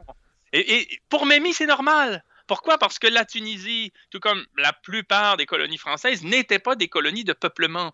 Alors, les colonisés étaient en surnom, mais c'est eux qu'on faisait travailler. On ne peut pas arriver en Tunisie, ou euh, au Sénégal ou au Congo et parquer dans des réserves des gens qui représentent 95% ben de, la, démographie. Ils sont des millions et des millions et des millions, oui dans des climats en plus euh, qui n'attirent pas du tout, mais alors là, pas du tout, le, métropolitain. Hein, je dire, le, ben, on peut pas dire que le Canada était très attrayant du point de vue du climat, mais on a à une autre époque forcé des gens à venir ici en les chassant, je veux dire, les filles du roi, les, les, les, les condamnés de droit commun, et ainsi de suite. Alors que là, on était dans une attitude haute où finalement le colon, il est essentiellement un cadre qui travaille pour la grande entreprise, qui travaille pour l'administration coloniale et qui très très très vite se donne les attributs du colonisateur de manière abusive, même si euh, il est ridicule. Et, qui est là temporairement aussi. Là. Il fait quelques années. Le but, normalement, dans voilà oui, il s'accroche parce qu'il est trop content d'avoir des domestiques, puis de pouvoir vociférer des ordres, puis de cracher sa haine sur les gens, alors que quand il retourne dans la métropole, il est obligé de faire la queue comme tout le monde à la boulangerie, puis il est juste un kidam. Hein, et là, du coup, il se découvre un pouvoir. Donc, c'est pour ça que Mémy dit structurellement la colonie attire des médiocres quand il parle des colons. Mais les colons, il les associe aux colonisateurs. Pourquoi? Parce qu'il a une lecture psychologique des choses. Et il dit, au fond, le colonisateur qui administre une grande entreprise, euh, qui engrange, je veux dire, des profits puis du capital massif, ou le petit exécutant blanc, là, qui est le cadre intermédiaire, qui est juste au, front, qui fait tourner la, machine, ce sont quand même deux représentants du pouvoir colonial qui ont une attitude similaire, même s'ils n'ont pas des pouvoirs similaires. Mais il y a un moment où ces distinctions-là ne sont pas marginales. Il y a un moment où la responsabilité est quand même pas la même. Il y a une responsabilité qui est engagée, évidemment, mais ce n'est pas la même. Et ce qui m'a intéressé, c'est de montrer qu'ici, on ne pouvait pas continuellement euh, s'enfermer dans cette dialectique colonisateur-colonisé parce qu'elle ne nous permettait pas de voir nettement ce qu'il en est de la plupart des gens, c'est-à-dire les exécutants qui, euh, de gré ou de force, hein, dans un cadre historique qu'on ne choisit pas euh, à sa naissance, sont quand même amenés, il faut, juste en prendre conscience, sont quand même amenés à réaliser de bien basses besognes pour de bien menus avantages. Bon, c'est ça que j'ai voulu montrer et ce qui m'intéressait euh, finalement, euh, euh, j'aboutis à ça, euh, c'est que le terme colon, non seulement il n'est pas central dans notre réflexion, mais le peu de fois qu'on l'entend, c'est comme un anathème, une insulte on se crie ça à la tête. J'en reviens pas que le mot le plus important pour se dire soit réduit à une insulte, comme si en France on avait des gens qui, en s'engueulant, et Dieu sait que les Français s'engueulent euh, à qui mieux plus dans la rue, se traitaient de citoyens. Citoyens! Sale citoyen! Oh, sale citoyen! Euh, bande de citoyens. Bon, mais... Euh, mais ici, on se traite de colon. Pourquoi? Probablement en français, en tout cas probablement parce qu'il euh, il y a eu assez vite, et ça, notre barde Jean, euh, Jean-Claude Germain en parle bien, là, euh, si je m'inscris un peu dans ce genre de récit dont il est capable, probablement qu'il y a eu effectivement des, des, des, administrateurs, des, possédants français qui passaient par la Nouvelle-France et qui se distinguaient des Canadiens qui, eux, n'avaient pas le luxe, le loisir, le privilège de s'imaginer un jour retourner en métropole. Et donc, il y avait une distinction très, très forte, là, où il y avait d'une part ceux qui étaient pris là à tout jamais, hein, les colons, et ceux qui s'en distinguaient, c'est-à-dire les Français, qui restaient Français dans la Nouvelle-France parce qu'ils savaient que n'importe quand ils pouvaient retourner à Paris ou ailleurs. Bon, et je pense que cette distinction-là a dû rester dans, notre mémoire et euh, faire en sorte que le colon est quelqu'un qui euh, se vivait comme étant dénigré et qui a fini par se dénigrer lui-même. Mais oui, mais moi, c'est drôle parce que quand, quand j'ai lu ce passage-là, j'ai plutôt en fait, je, trouvais que vous aviez raison. En fait, j'avais l'impression que ce, côté péjoratif, on l'avait un peu intériorisé parce que, puis vous le mettez bien en mots, c'est que vous dites, on était dans le fond euh, issu d'une race blanche européenne. J'aime pas utiliser ces termes-là, mais bon, dans, le contexte de l'époque, je pense qu'on peut le dire, qui, aurait, qui a raté un peu sa colonisation. Et j'ai l'impression qu'on a peut-être collectivement un peu c'est encore pour ça qu'on a de la difficulté à se définir. Et vous en parlez aussi avec, euh, le, passage dans le Graton, qu'on ne sait pas trop comment se définir. C'est qu'on a l'impression peut-être qu'on a intériorisé ce côté. On n'a on pas achevé ce qu'on devait faire. Et il y a eu des, il y a eu des, des, passages moins glorieux, puis on le sait très bien. On, là, avec votre livre aussi, euh, là, on sait qu'il y avait des conditions à ça. Euh, c'est-à-dire qu'on était des exécutants d'un projet qui nous échappait, mais en même temps, on est complice, mais on en est victime aussi. Et toute cette ambiguïté-là, j'ai l'impression que de, de, se traiter de colon, c'est comme si instinctivement, on savait qu'il y a quelque chose qui ne va pas, en fait, dans notre identité par rapport à ça. Mais tout, dépend de ce qu'on entend par le on puis le nous. Puis, oui, oui, euh, Parce qu'il y, a deux, y a deux grands points de vue. Particulièrement en 2020. Oui, mais dans l'histoire aussi, je dirais. C'est-à-dire que quand vous dites, euh, bon, nous sommes des, euh, des Blancs euh, qui étaient promus à, au fond, à la suprématie civilisationnelle et puis qui se sont retrouvés dans une position prolétarienne. Hein, bon, surtout quand on a créé cette province of Québec, où euh, après la conquête, qui, réduisait complètement le, rayon d'activité euh, des, marchands hein, de, fourrure, notamment. on peut dire qu'il y a deux points de vue. C'est-à-dire que le point de vue dominateur du blanc, qui s'estime supérieur et qui veut quadriller un territoire, le dominer, l'exploiter, en tirer profit, exporter les richesses et puis devenir grand chez lui, pas ici si on s'en moque, hein, c'est le point de vue des, euh, des colonisateurs. Et ce point de vue, effectivement, il est conforme à tout ce que vous disiez.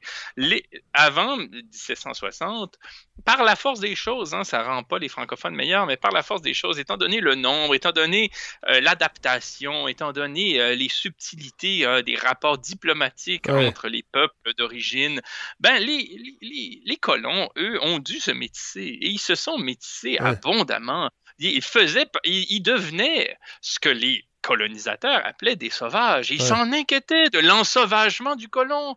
Le colon, il finissait, il arrivait dans des communautés, il voyait au fond la, liberté des mœurs, euh, l'absence de contraintes morales, l'éducation des enfants qui se faisait de manière comme ça à volo, euh, un rapport à la guerre, un rapport euh, au, plaisir, un rapport au territoire qui était complètement nouveau. Mais vous êtes ici, est-ce que vous, voulez, vous allez vous comporter comme vous le feriez à Nantes, à Bordeaux ou à Paris? Mais évidemment que non. Donc là, il complètement. Il y avait même des mariages qui étaient officiers. Bon, c'est un peu une tactique de l'Église, mais quand même, on, était complètement en train de s'intégrer avant que le pouvoir britannique fonde, ce qui va devenir paradoxalement euh, le, fondement du multiculturalisme aujourd'hui, hein, fonde des espaces culturels.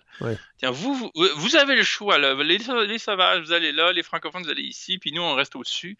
Puis euh, on, crée quand même deux catégories, ce qui en dit long. Hein, sur les... Bon, et après ça, on a, créé la mosaïque joyeuse à la, Trudeau. Là. Mais, mais, Post-national euh, oui, poste national, et, euh, mais encore quadrillé avec une sorte de. Bon, sur un mode un peu, un peu ridicule, comme, comme on est capable de le faire ici. Mais, mais je veux dire que le, pour le colon, le, rapport était, était pas de cette nature-là. Bien sûr que c'était compliqué, bien sûr qu'il pouvait y avoir. Euh, des tensions. Là. C'était vraiment compliqué. J'aime beaucoup le livre de Richard White là, euh, sur le, middle ground. Là. Malheureusement, c'est un livre que, qui n'a pas euh, fait l'effort de traduire cette notion de, terrain d'entente. C'est comme ça que je l'ai écrit, mais à, l'occasion de guerre, euh, on a eu autour des Grands Lacs euh, aujourd'hui en Ontario, là, de, on, a, eu à s'organiser entre communautés très diverses. Et on a créé, l'embryon de ce qui aurait pu être une république. La république étant pensée euh, chez moi d'une manière philosophique, là, je me, me, réfère à aucun modèle particulier, mais à un concept qui veut que l'institution publique soit le reflet d'une volonté souveraine et que ne soit pas imposée de haut au nom d'une idéologie, d'une croyance ou d'un pouvoir colonial. Mais euh, qu'est-ce qui explique? Parce que vous dites, bon, oui, il y a eu du métissage, on le sait, puis il y a, des, récits qui l'attestent. Entre autres, Serge Bouchard a toujours beaucoup parlé de ça dans ses livres, entre autres. Euh, mais, mais reste que, puis vous le dites vous-même dans votre livre, les francophones se sont quand même historiquement différenciés des groupes amérindiens. Fait qu'au-delà du métissage, euh, il, y avait quand, il, y avait il y avait quand même. Oui, parce que. Malgré. Excusez-moi, je finis votre, En fait, je finis de vous citer. Malgré des époques de misère comparables. Oui, c'est ça, c'est ce que je considère être euh, de notre fait après la conquête. Parce qu'après la conquête, il y a eu une ségrégation, une distinction ethnique de la part du pouvoir britannique qui consistait à dire euh, euh, bon, chacun, chacun reprend ses billes, chacun s'identifie à son camp euh, racial, finalement, ou ethnique. Et, et, à partir de là, bon, au terme du 19e siècle, puis au début du 20e, bon, on a assisté à toute une, une entreprise de euh, distinction historique euh, des sujets canadiens-français euh, en ce qui concerne leur rapport métissé avec les, les peuples d'origine. Alors, vous avez évidemment Grou, Garneau et d'autres qui ont chanté, mythifié l'idée d'une race pure hein, qui serait en lien direct avec une France pré-révolutionnaire. Hein, qui serait euh, au fond gardienne d'une authenticité française du point de vue des mœurs, des pratiques religieuses, de l'accent. Et on, a travaillé très très dur pour faire valoir cette euh, représentation d'un Français dans le formol.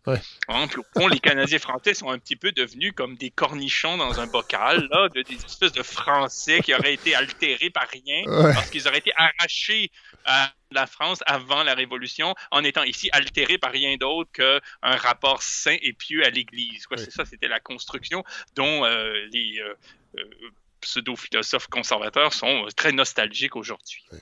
dans le chapitre Un colon sans colonisateur, vous, bon, ça c'est un chapitre que moi j'ai vraiment trouvé extrêmement pertinent pour qu'on comprenne bien ce que vous voulez dire, entre autres avec la BTB. Mais avant ça, je veux qu'on parle de la Nouvelle-Zélande parce que vous parlez, entre autres, d'Edward Gibbon Wakefield. Euh, en fait, il comprend pas que les colons, finalement, pas se prélassent, mais ne sont pas aussi actifs qu'ils le voudraient. Euh, et qu'ils essaient même de s'émanciper, mais que dans le fond, ça fonctionne pas. Ça, ça se peut pas, en fait. Un colon. Oui, c'est. Oui. Allez-y.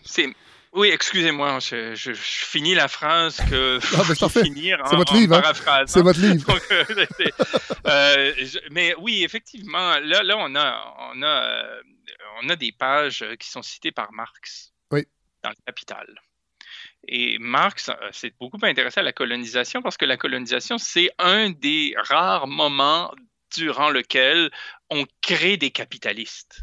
Oui. Hein? Parce que la question se pose, comment ça se fait quand on se réveille le matin ou quand on est dans un pays que c'est les démarrés qui ont le pognon et que c'est pas les assistés sociaux de Chicago Maisonneuve? C'est pas, c'est pas évident. ils se sont hein, retroussés les manches, je pense. En tout cas, c'est ce que j'entends. ils sont euh... c'est ça. Pourquoi, pourquoi eux ont dit pognon? Comment ça se fait que tout d'un coup on peut acheter des sociétés pétrolières ou en tout cas avoir des actions massives et être dans des conseils d'administration puis euh, gérer des banques? Comment ça se fait qu'il y en a qui ont ça puis il y en a qui l'ont pas? Bon, et ça, ça s'appelle chez Marx l'accumulation primitive du capital. Puis Wakefield, c'est effectivement l'historien qu'il cite quand il montre que la colonie n'a de sens que s'il y a un colonisateur. Voilà. Euh, parce que si, euh, parce que dans l'optique, j'ai envie de dire officielle, hein, de la colonisation, c'est-à-dire euh, en tant que la colonie est fascinée, façonnée par les colonisateurs, le colon est simplement là comme ouvrier. Oui Hein, pour fournir euh, du rendement, souvent en soumettant lui à la manière d'un capot là, ou d'un contremaître euh, des colonisés qui sont soumis au travail forcé hein, et qui sont des esclaves hein, euh, de, fait ou de droit. il, son rôle est simplement de, de faire en sorte qu'il y a une activité permettant aux colonisateurs qui peut être un industriel, quelqu'un qui gère une société à charte, un monopole, je ne sais trop selon l'époque, d'engranger ce qu'on appelle un capital.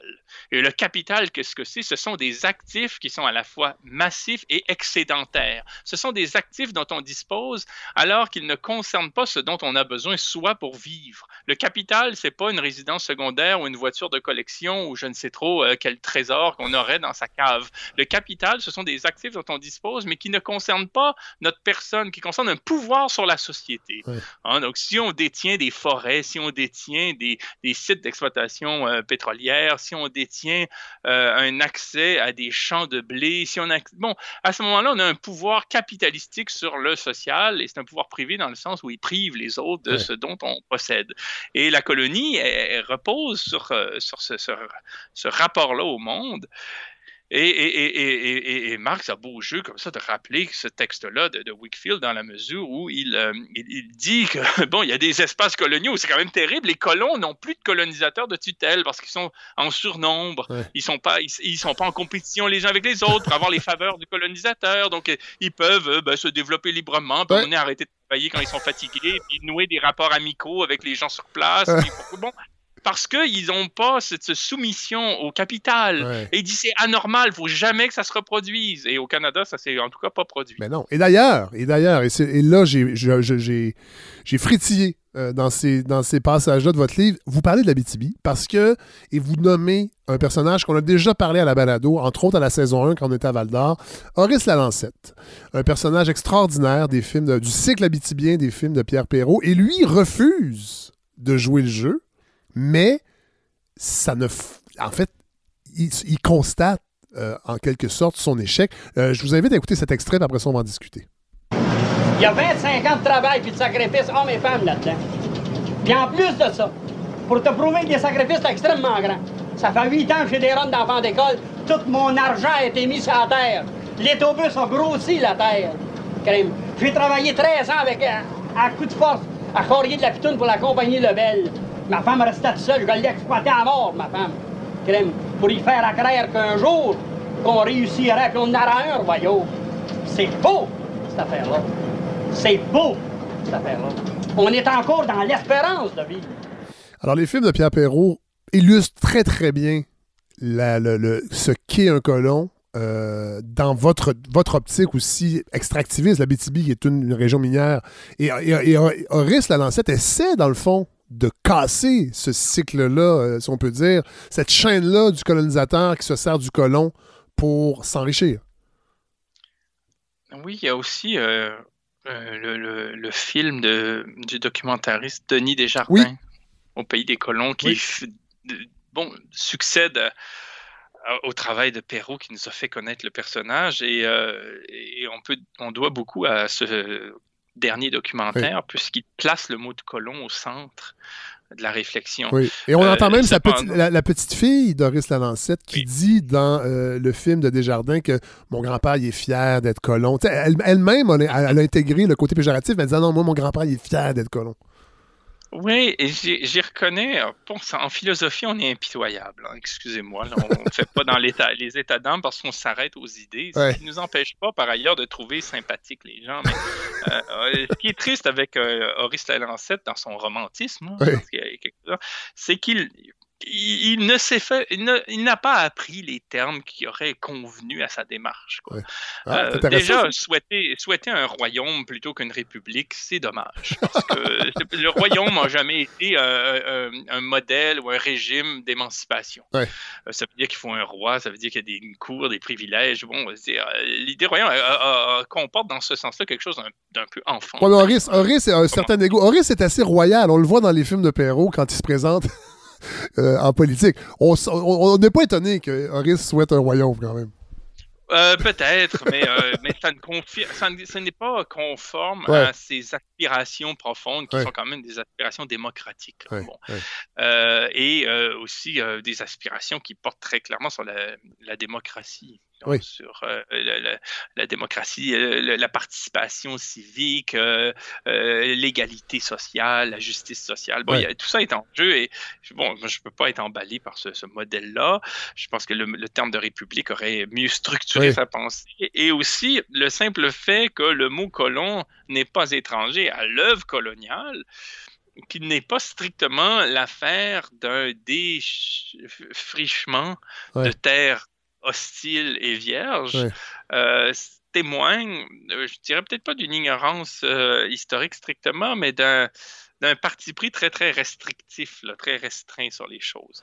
cela dit, ce que je trouve très intéressant dans son histoire, c'est qu'il nous montre comment l'aspiration à une colonie démocratique, par exemple, est une contradiction dans les termes si, si on se réfère à Marx et à euh, cet historien Wakefield qui cite, euh, et si on se réfère aussi à, toute l'expérience de euh, Léopold II au Congo, qui se référait à Money, qui était l'auteur d'un modèle idéal de l'exploitation coloniale, on se rend compte que la colonie n'existe que pour soumettre des gens au profit d'une caste dirigeante hein, qui exploite un territoire lointain au profit hein, de marchés étrangers, c'est-à-dire des grands centres où s'organise la colonie.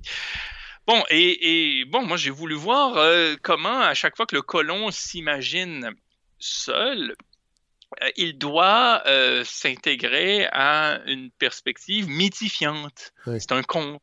Et là, on a euh, l'île mystérieuse, par exemple, de Jules Verne. On a effectivement des colons qui, de manière très occidentale, exploitent un territoire, et craignent les sauvages, entre guillemets, dire, ne, ne se laissent jamais altérer par le territoire, mais sont toujours en train de l'altérer lui, ne se transforment en rien, impriment leur marque. il, y a, il y a ce rapport-là qui est qui est donc un peu problématique sur un plan euh, spirituel euh, et, intellectuel, là, mais, mais qui, est aussi, euh, qui est aussi naïf parce que si ça peut fonctionner dans un conte de Jules Verne, qu'une une espèce de montgolfière nous transporte à des milliers de kilomètres de chez soi dans une terre aride et vierge, c'est pas, c'est pas, c'est pas le cas du Canada. Bon, et, ce, qui est, ce, qui est, très intéressant dans l'expérience de la Lancette, dans son, sa naïveté, mais au sens euh, noble du terme, je pense que la naïveté est une, un, vecteur d'action aussi. C'est important d'être un un peu naïf là, quand on vit, sa naïveté au sens mélioratif, là, l'amène à se confronter au principe de réalité. Et il nous permet de le voir parce que lui, quand il résiste, il force le pouvoir à se manifester. Il est pas, le pouvoir n'est pas seulement intégré dans des actes qui euh, sont normés, sont euh, intégrés, sont habituels, sont ataviques, mais là, tout d'un coup, le pouvoir doit se rappeler hein, au, sujet colonial si le sujet colonial ne, l'a pas assimilé. Et donc, c'est le, fonctionnaire de Québec, c'est la grande industrie, ah c'est euh, le déploiement de la ferme dite familiale, euh, comme il dit, euh, la, ferme dite familiale comporte tellement de cochons et de vaches qu'on n'aurait on pas assez d'une journée pour les compter toutes. Donc, donc on, a, on, a, on a ce rapport-là qui est très vivant, en fait, et qui rend la lancette à la fois sympathique et critiquable du point de vue des, concepts, mais, mais, mais cette, cette, critique, elle porte pas sur la lancette personnellement. Non, non, Il était plus intelligent que la moyenne, beaucoup plus, mais elle porte sur euh, notre euh, euh, legs intellectuel, hein, notre legs idéologique. C'est qu'on part avec ça. Et lui, il est parti avec ce qu'on lui a donné, comme à nous tous, et, il, a, fait subir une épreuve sévère à ces termes-là au, point de devoir les dépasser. Mais en même temps. C'est faux. C'est faux cette histoire-là, c'est formidable. C'est faux. Ah Tout ce qu'on nous a raconté, c'est faux et c'est formidable. Il est le seul à être capable de dire ça euh, avec cette de fou. Mais, mais il, persiste parce que dans, dans là quand il dit ça, l'extrait que, que, je vous ai fait entendre, là il est dans son dans un autobus. C'est en fait la, la, première fois qu'on le voit, c'est dans un royaume vous attend euh, de Pierre Perrault dans les années 70. On reprend euh, l'extrait dans euh, Au pays des colons de Denis Desjardins. Parce que dans le fond, Denis Desjardins, en 2007, est retourné voir Horace, qui est, qui est rendu vieux, qui a cédé, en fait, les activités euh, de la ferme à son fils. Et là, son fils est très critique aussi du projet d'Horace Lalancette. Parce que dans le fond, lui, il se voyait pas comme quelqu'un faisant partie d'un projet colonial. Lui, il voulait s'installer cultiver la terre. Et là, c'est ça que vous dites, c'est que là, la réalité de la colonisation refait surface. On envoie des agronomes pour convaincre les gens d'abandonner un peu leur, ferme. Euh, et même dans, dans, les films de Pierre Perrault aussi, on voit comment la création de la baie James s'est faite au détriment du savoir de ces populations-là qui avaient inventé de la machinerie et, les, et, le gouvernement voulait rien savoir. Il a acheté sa machinerie à l'étranger alors que ces gens-là sur le terrain avaient les chefs-d'œuvre, en fait, comme, comme ils s'appelaient eux-mêmes, qui créaient des, petits chefs-d'œuvre, en fait, euh, du, génie, euh, ont été complètement mis de côté. Puis dans le fond, euh, Horace le dit dans, dans, dans, le film, je vais même le mettre l'extrait pour conclure avec, avec ce, côté-là de la BTV. Est-ce que je veux qu'on parle du Nouveau-Brunswick aussi? Parce que c'est intéressant, mais je veux quand même qu'on montre la lucidité d'Horace Lalancette. Mais euh, le vrai, vrai fond de ça, c'était les multinationales qu'il faut là qui envoient les pauvres s'implanter pour commencer, pour faire l'ouverture. Quand ça a été ouvert, ah là, bon, Là, les autres, ils ont monté, puis là, là, c'est riche, là, des mines, il y a, le monde de rail sur l'or, puis tout de suite. Puis, puis à bas du bois, c'est épouvantable. Une, grande, grande lucidité, Doris. Oui, parce qu'en plus de, de, ce que vous disiez sur la baie James, effectivement, a posteriori, il y a beaucoup de colons qui se sont rendus compte qu'ils avaient été instrumentalisés parce qu'on les a envoyés installer, préparer le terrain pour l'exploitation des mines et du bois sur un mode industriel. Il euh, fallait bien qu'il y ait des gens, euh, des, des, des, gens qui euh, ouvrent le, le passage. oui. Euh, et ce qui est désolant dans l'œuvre, euh, dans l'œuvre historique et politique de, la Lancette, hein, son, son, son, grand, euh, fond, son grand, son, j'allais dire son grand délire, ça a l'air péjoratif, mais il y a quelque chose de beau. Hein? C'est sa solitude. Ce qui est triste, c'est sa solitude. C'est comment il se fait qu'un sujet comme ça ne soit pas un peuple c'est ce qui est le plus désolant euh, dans, son expérience, c'est d'avoir, euh, et on le sent amer quant à cela, d'avoir œuvré seul parce que euh, ses voisins, les syndicats, je ne sais trop, les, les, conseils municipaux, ah les villes, n'ont pas emboîté le pas dans ce qui aurait pu être une résistance, de telle sorte qu'à la fin, vous aviez un Bernard Landry qui se présente comme un indépendantiste, qui parlait de la BTB comme une région ressource. Ah Mais dire, qui un indépendantiste québécois qui désigne une des régions du pays qu'il veut élaborer comme une colonie. Mais l'aliénation, là, a atteint euh, dire, la, tête euh, du mouvement. Quoi. ça, on va en reparler à la fin parce que, bon, euh, il y a des solutions. en fait, il y a des solutions. Il y a des pistes de réflexion pour se sortir de ça. Mais avant de parler de ça, je veux que vous parliez du chapitre parce que Bon, euh, vous le vivez, j'imagine, puisque vous enseignez au Nouveau-Brunswick, l'Irvingny, en fait, la, colonie dans la colonie. Euh, et je trouve que ce chapitre-là, parce que, bon, on en a entendu parler, euh, nous, on a un chroniqueur à la balado qui s'appelle Serge Brideau. cette année, on ne l'a pas entendu encore, mais il nous en a déjà un peu parlé, mais très peu, de la mainmise de la famille Irving sur le Nouveau-Brunswick. Et c'est vraiment une colonie dans la colonie. C'est incroyable. J'ai été Oui, j'ai été surpris de, de, voir à quel point ce chapitre-là a marqué le lectorat, là, dans le sens où euh, j'ai pas fait une entre, un entretien sans qu'on revienne sur ce chapitre. Ah ben. euh, et pourtant, je pensais, moi, que ce serait celui qui serait euh, le plus vite passé parce qu'il n'est pas question du Québec. Ben, voilà, c'est les, maritimes, on s'en moque un peu. Quoi, voilà. Mais c'est pas le cas. Ben et effectivement, il y a quelque chose de saisissant au fait qu'ici même, on est un espace qui soit aussi clairement un microcosme du Canada. Le Nouveau-Brunswick, c'est le Canada à gros traits. Ah, donc, il s'agit, on serait vraiment mal avisé de, de, regarder le Nouveau-Brunswick de haut en disant Ah, ah, quelle, bande. Non, c'est un miroir, mais on nous présente les choses à gros traits parce que tout est plus clair. Quoi. Il, y a il, y a les Acadiens et les anglophones qui représentent un peu le bloc francophone et anglophone du Canada. Euh, les Premières Nations, enfin, les, les, peuples d'origine sont très présents, surtout les Mi'kmaq. Euh, et, euh, et il y a un pouvoir néocolonial, euh, très difficile à statuer, qui est plus puissant que l'État et qui en même temps a les faveurs de l'État et qui a l'État dans sa poche. Euh, et vous avez, euh, et ce qui est intéressant, c'est que très souvent, ce sont des gens de l'extérieur qui arrivent et qui peuvent être des gens, je veux dire, très à droite, très à gauche, très mêlés au centre, très un peu tout là, mais qui de toute façon débarquent et disent, mais voyons donc, ça, ça, se peut pas. ça se peut. Regarde ça, mais ça se peut pas. il, y a, une famille qui a son nom partout, mais je veux dire, ils font. Ils, ils, délimitent le territoire comme des chiens. Là, Je veux dire, on voit leur marque partout et leur nom est partout et on peut pas aller dans un aréna, dans une bibliothèque, dans un lieu. Euh, dire, ils sentent que leur nom soit quelque part. C'est d'un narcissisme euh, grossier. Euh, et et surtout, ils contrôlent tout. Euh, et c'est le contraire de la multinationale, mais c'est un peu comme euh, euh, un, souvenir colonial encore vivant, au sens où plutôt que de se développer comme une multinationale par rapport à une niche, par exemple, où il s'agirait dans le monde de, s'investir dans le domaine de la boisson gazeuse, ou je ne sais pas quoi.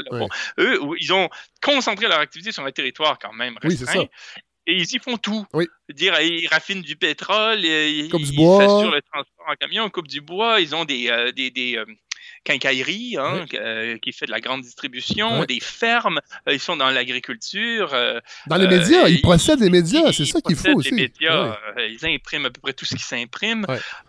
Et, et, après ça, il y a toute la dimension sociale, c'est-à-dire qu'ils font, entre guillemets, du mécénat ou de la philanthropie. Mais ça, ça veut dire que très souvent, si on veut quelque chose, bien avant d'aller voir l'État, on va aller voir les Irving parce que c'est eux qui sont susceptibles d'inscrire encore une fois leur nom sur quelque chose. Quoi. C'est, et, cette, euh, cette réalité-là, finalement, rappelle ce qu'on retrouve aussi en Abitibi avec l'industrie minière, qui, qui, percole tout, euh, ou euh, le pétrole en Alberta. Bon, ou, je veux dire, les, les, les, démarrais ou les grandes familles au Québec là, qui, qui ont créé, qui ont généré, qui ont favorisé les PPP. Hein, cette privatisation à petit feu, quoi, qui, de tout. Hein, et, qui, achète, mais qui achète un violoncelle très, très cher pour une artiste en même temps dans, dans un mécénat de face, ben, de, pas de façade. En fait, oui, pour masquer un peu les activités réelles. C'est que le, le message que nous envoient les entités privées depuis plusieurs décennies maintenant, c'est qu'elles sont elles aussi des pouvoirs souverains à leur manière. Elles ont un rapport particulier au social, un rapport particulier à la culture, à la loi, au, à l'argent, euh, mais elles ont un pouvoir concurrent à celui des États euh, et euh, d'une certaine façon avantagé parce, parce que parce qu'il n'y a pas la démocratie chez eux, tout simplement. Même pas d'une manière parcellaire, parce qu'on n'est pas en démocratie, c'est clair, mais il y a quand même des, des petits, euh, bon, une sorte de réédition de comptes là, qui existe du point de vue des pouvoirs publics qu'on n'a pas du tout dans leur cas, presque.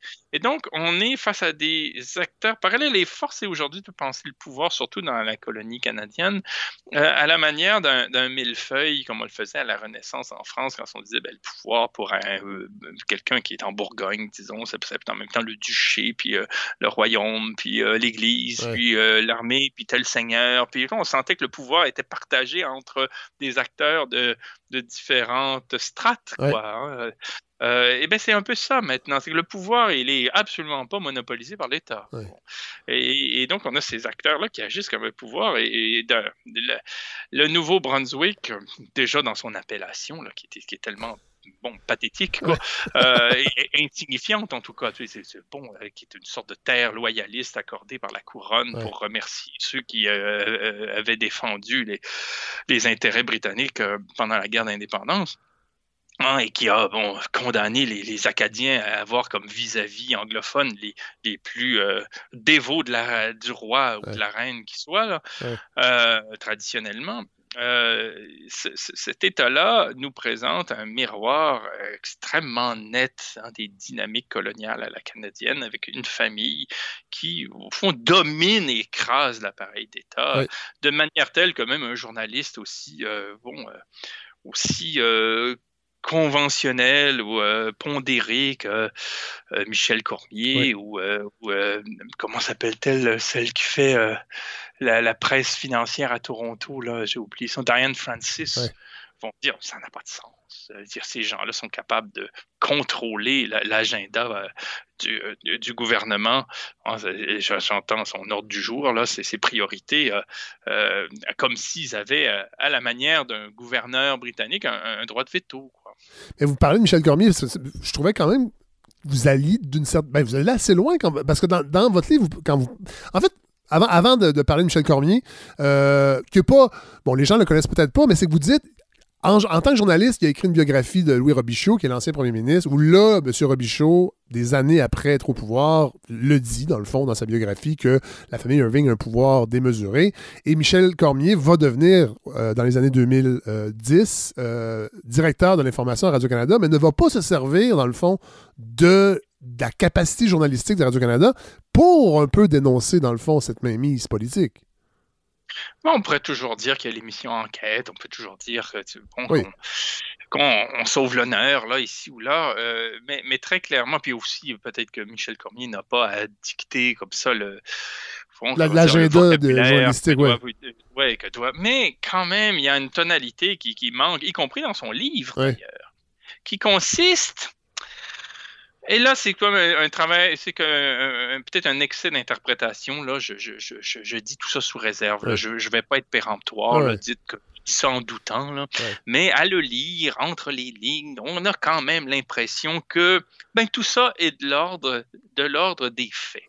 Et c'est un état de fait. Et on, doit vivre avec ça parce que c'est comme ça. Et on sent qu'il y a les Irving euh, ou les Desmarais, hein, ou euh, l'industrie minière et financière de Toronto, ou les pétrolières albertaines, ou euh, dire, la mafia immobilière de, la Colombie-Britannique, et quoi encore, sont, font partie du décor. C'est là. Il faut composer avec.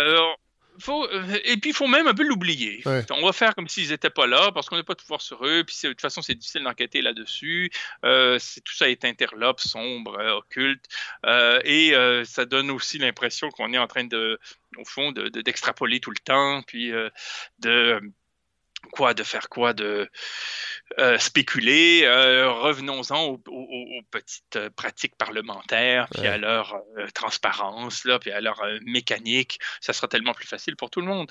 mais ce qui aurait été intéressant, c'est de sentir que pour tout démocrate, il s'agit d'une anomalie insupportable. non, mais c'est une anomalie insupportable. Mais en même temps, ce qui est fascinant, je pense que c'est peut-être pour ça, Alain Deneau, que votre chapitre, entre autres, euh, sur le Nouveau-Brunswick a marqué les esprits. C'est la mainmise de la famille sur une population parmi la plus pauvre au Canada. Fait que ça démontre aussi les impacts de ces oligarques, euh, si on peut dire. Je ne sais pas si c'est le bon mot, oligarque, mais c'est, la, et la démonstration, on l'entendait parler avant, mais vous, je trouve, dans votre, et la, façon dont vous l'écrivez aussi, euh, ça, frappe vraiment l'imaginaire. Moi, je pense que c'est ça qui fait que les gens le retiennent. Mais aussi, euh, la situation qu'on peut analyser à grands traits ici rappelle qu'est-ce qu'il en est psychologiquement du statut de colon. Et que le colon n'est pas un citoyen. Nous ne sommes pas, nous, formellement des citoyens, nous sommes des sujets de Sa Majesté, et cela a un impact. Cela a un impact aussi dans tout le vocabulaire qu'on utilise pour définir la chose publique. La chose publique ici, ce n'est pas la chose publique, c'est la propriété de la couronne. Ben oui. Hein? On va dire les forêts de la couronne. La couronne fait ceci. Ça a un impact dans les esprits, parce que si on disait l'institution publique, la chose publique hein, euh, euh, agit de telle ou telle façon, et nous, nous sommes des citoyens pour qui cette chose publique existe et par rapport à qui elle trouve une légitimité, en changeant aussi d'échelle parce que la crise écologique dans laquelle on, entre là va nous amener à penser sur des échelles beaucoup plus restreintes, euh, fort heureusement, je dirais, par rapport à bien des enjeux. cela modifierait notre rapport au monde. Mais quand on est colon et qu'on l'accepte, Hein, on, nous, on se vit d'une manière atavique à la manière d'administrer. Nous sommes administrés. Et qu'est-ce qui arrive quand on est administré? Ben, on râle, on n'est pas content, puis on veut des jobs, puis on, veut de l'emploi, et on veut qu'on fasse pour nous, et on est en quelque sorte dépossédé de son devenir. Euh, et, pourquoi je dis ça? C'est parce que la famille euh, Irving, elle, euh, même si euh, elle règne sur une population appauvrie et qui a un niveau de diplomation faible, et qui a beaucoup d'attributs qui sont euh, qui sont pas à son avantage parce qu'il y a des raisons historiques et sociologiques à ça. Hein, C'est pas que les gens sont moins intelligents ici. Elle, elle, elle, revendique pourtant continuellement le fait de créer des emplois et le fait euh, d'être euh, incontournable, c'est-à-dire si vous voulez quoi que ce soit, vous avez besoin de nous, alors taisez-vous, marchez au pas et contentez-vous de ce qu'on vous donne et comptez-vous chanceux de l'avoir. C'est ça le message. Et ça, c'est le message colonial par excellence qu'adressent les colonisateurs aux colons. Le message qui est adressé aux colonisés, c'est dérangez-nous pas, restez dans vos réserves, mangez vos boîtes de conserve, acceptez qu'on euh, qu'on se rit de vous, acceptez qu'on se serve de vous pour des bibelots, pour des trophées, pour des, mais, euh, des emblèmes, mais euh, effacez-vous. Et le colon, comme on dit, c'est travailler pour nous et taisez-vous. Et c'est fait au vu et au su de tous, et même avec la complicité du gouvernement fédéral qui pourrait, mais qui ne le fera pas parce que lui-même est ah! issu, est issu de, la, de la même pensée et accepte ça parce que ça doit être comme ça. Oui, c'est tout simplement que le, Nouveau-Brunswick et euh, l'intérieur du Canada sont révélateurs. C'est-à-dire qu'encore une fois, les choses existent à grand trait parce que la population est moindre, les acteurs sont moins nombreux, euh, la vie politique euh, peut moins facilement se, dissimuler vers toutes sortes de subtilités qui auraient été développées avec le temps. et il est quand même intéressant de considérer que le patriarche, là, Casey Irving, avait dit à une certaine époque le Nouveau-Brunswick pour des raisons démographiques, historiques notamment, n'a pas les moyens d'avoir euh, euh, une évolution à la fois euh, commerciale et politique, donc elle n'aura pas de politique. C'est quand même ce qu'il a dit. C'est incroyable. Hein, donc, il s'agira d'une colonie au sens classique, d'une entité destinée strictement à favoriser l'exploitation et le commerce de la part des puissants au détriment des dominés avec entre eux deux des, euh, des, des, des, subalternes qui effectuent les basses besognes. Bon, alors à la fin du livre, euh, vous, euh, en fait, vous terminez avec deux idées vraiment, vraiment extrêmement intéressantes. La première, avoir conscience, avoir, avoir une conscience de classe et amorcer un travail d'émancipation, c'est-à-dire se poser des bonnes questions. Qu'est-ce que je fais? Qui je suis exactement, comment je me définis, pourquoi je fais ce que je fais. Euh, et, aller au-delà de euh, notre individualité. je le sais qu'on est dans une époque où ce que, ce que nous sommes, notre ressenti est, très important. Euh, mais vous dites, il faut aller au-delà de ça. Sortir des cercles groupusculaires où on se console de sa quasi-solitude, je vous cite là. J'ai vraiment trouvé intéressant, justement, de, cette prise de conscience qui, qui on n'en est pas là encore à votre avis? Non. Non, je suis parti du, classique hein, de la pensée politique de Georgi Lukács, qui est Histoire et conscience de classe, tentant au maximum de, dégager sa pensée de, de son caractère soviétique d'alors, euh, pour rappeler qu'effectivement, l'émancipation ne peut pas se faire sans une prise de conscience historique de ce qu'on a fait de nous.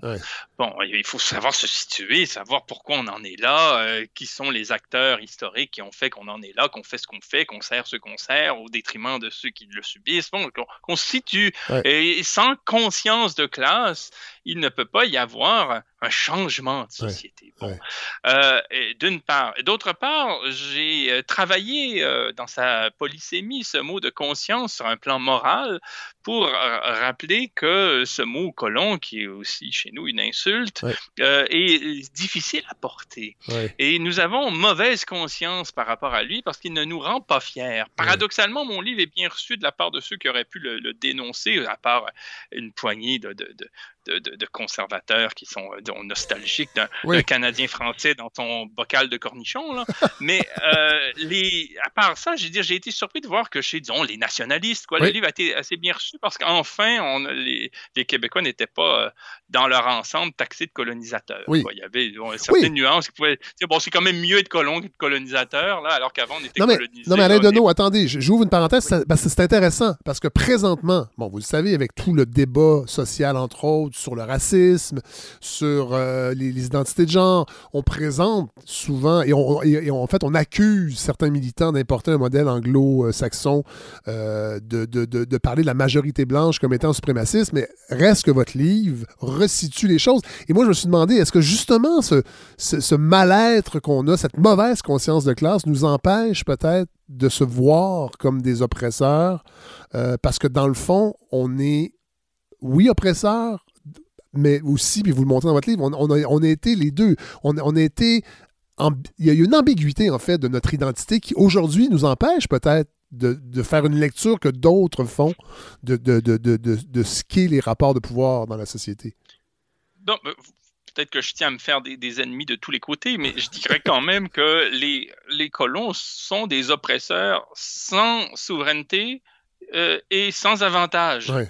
Et c'est ce qui fait que leur statut me semble pire. Ben voilà, c'est ce que j'avais. Ben oui, ben oui parce qu'on on participe de l'œuvre coloniale en étant au front. Dire, euh, les, colons, c'est les policiers avec des matraques, euh, c'est ceux qui arrivent avec des pelles, c'est ceux qui arrivent avec des pics, c'est ceux qui arrivent avec des, des moissonneuses-batteuses, c'est ceux qui arrivent. Bon, c'est eux, les colons, qui, qui font le travail, c'est eux qu'on voit. Le, le, capitaliste dans sa tour à Londres euh, ou ah à, New York ou à Toronto, on ne le voit pas. Puis quand il se présente, c'est toujours avec des conseillers en communication qui savent bien, le faire paraître, le rendre enviable, ainsi de suite, puis ils finissent par être à la Maison-Blanche un jour. Quoi. Donc là, il y a, y a, y a ça euh, euh, au Parlement d'Ottawa depuis le début. Donc on, a ça, tu sais. Et, et, euh, et, et, donc, donc, il n'y a pas lieu de considérer ce statut de colon comme un motif de fierté. Et donc, on évite de se confronter à, cette histoire qui est la nôtre. Et donc, nous avons une mauvaise conscience de classe. Nous avons une conscience de classe qui est mauvaise sur le plan de la morale et donc sur le plan de la cognition sur le plan de la culture.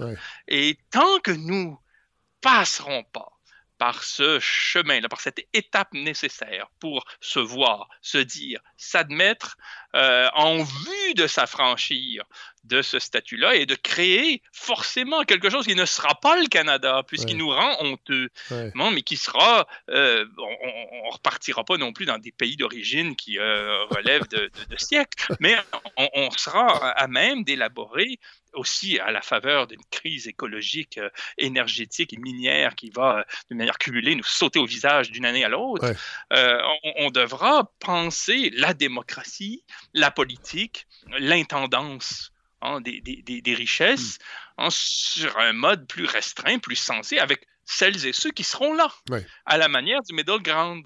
À la ça, c'est intéressant. Ben, c'est, le, deuxième élément que, vous proposez qui, qui va assez loin, c'est-à-dire démanteler le Canada, carrément. Euh, euh, euh, et, vous dites une phrase qui m'a bien fait rire si le Canada n'existait pas, personne ne voudrait l'inventer. Et quand on y pense, mon Dieu, on, on est obligé de dire que c'est vrai. Quelle aberration. Je dirais, est-ce que vous avez envie, euh, indépendamment des gens, de délibérer avec des gens de la Saskatchewan pour élaborer je ne sais trop quoi, alors qu'on est bon? Et, alors qu'on est dans un continent de toute façon dont les dynamiques euh, spontanées ont toujours été nord-sud. Oui. Hein, une espèce de. Bon. Euh, et nous, on se voit. au Canada, c'est Est-Ouest, mais dans le fond, on est, on est, on est dans un paradigme nord-sud, mais euh, géographiquement, on est Est-Ouest, mais ça reste que c'est la, la, la même chose. C'est le, le, la domination euh, du Nord sur le Sud. C'est juste que là, se fait autrement, sur un autre plan. il ne s'agit pas d'un pays, il s'agit d'une zone administrative euh, pour satisfaire les finalités d'un comptoir colonial, lequel administre l'accès à des richesses lequel territoire n'est pensé qu'en fonction d'elle, et les gens qui s'y trouvent sont soit des gens qu'il faut refouler dans des réserves ou instrumentaliser dans des opérations euh, d'exploitation au bénéfice de, d'une classe dominante. Et, dès lors qu'on cesse de penser le Canada comme cela, euh, son, son étendue euh, administrative n'a plus de sens. Tout à fait. il, faut, il, faut, il faut se penser autrement. Et, j'ai voulu penser le démantèlement du Canada simplement en, abandonnant les sentiers battus de, des ritournelles indépendantistes. Oui, il s'agissait de, de, prendre, euh, d'arriver à la même conclusion finalement, euh, mais, mais en, mettant beaucoup plus de, sujets politiques là, potentiellement à contribution. Oui. Hein, et, de quitter la dialectique stérile entre Québécois et Canadiens anglais. Oui, parce que vous le dites, euh, on n'en a pas parlé, mais ça vient plutôt dans le livre, que le mouvement indépendantiste bon, c'est auto-saboté d'une certaine façon en, pendant des années à trouver le, mode d'accession et dans le fond de reproduire la même chose mais à plus petite échelle. Euh, c'est-à-dire, euh, et, vous l'avez dit tantôt, Bernard Landry qui considérait l'Abitibi comme une région ressource, dans le fond, on allait juste réduire le Dominion. Euh, ben, qui ne se souvient pas que le discours indépendantiste depuis 1976 consiste à dire faites l'indépendance et vous verrez, rien ne changera. Oui, c'est vrai, d'une certaine façon. C'est pour ça qu'il fallait la faire, c'est qu'il n'y allait pas avoir de, grands changements. Rassurez-vous, vous verrez rien, quoi. Tout ça va passer euh, inaperçu, quoi. Mais ça l'a dit, c'est ça qui est intéressant parce que vous dites, on va démantelons le Canada, mais dans le fond, refaisons des solidarités politiques plus euh, locales, en fait, entre autres.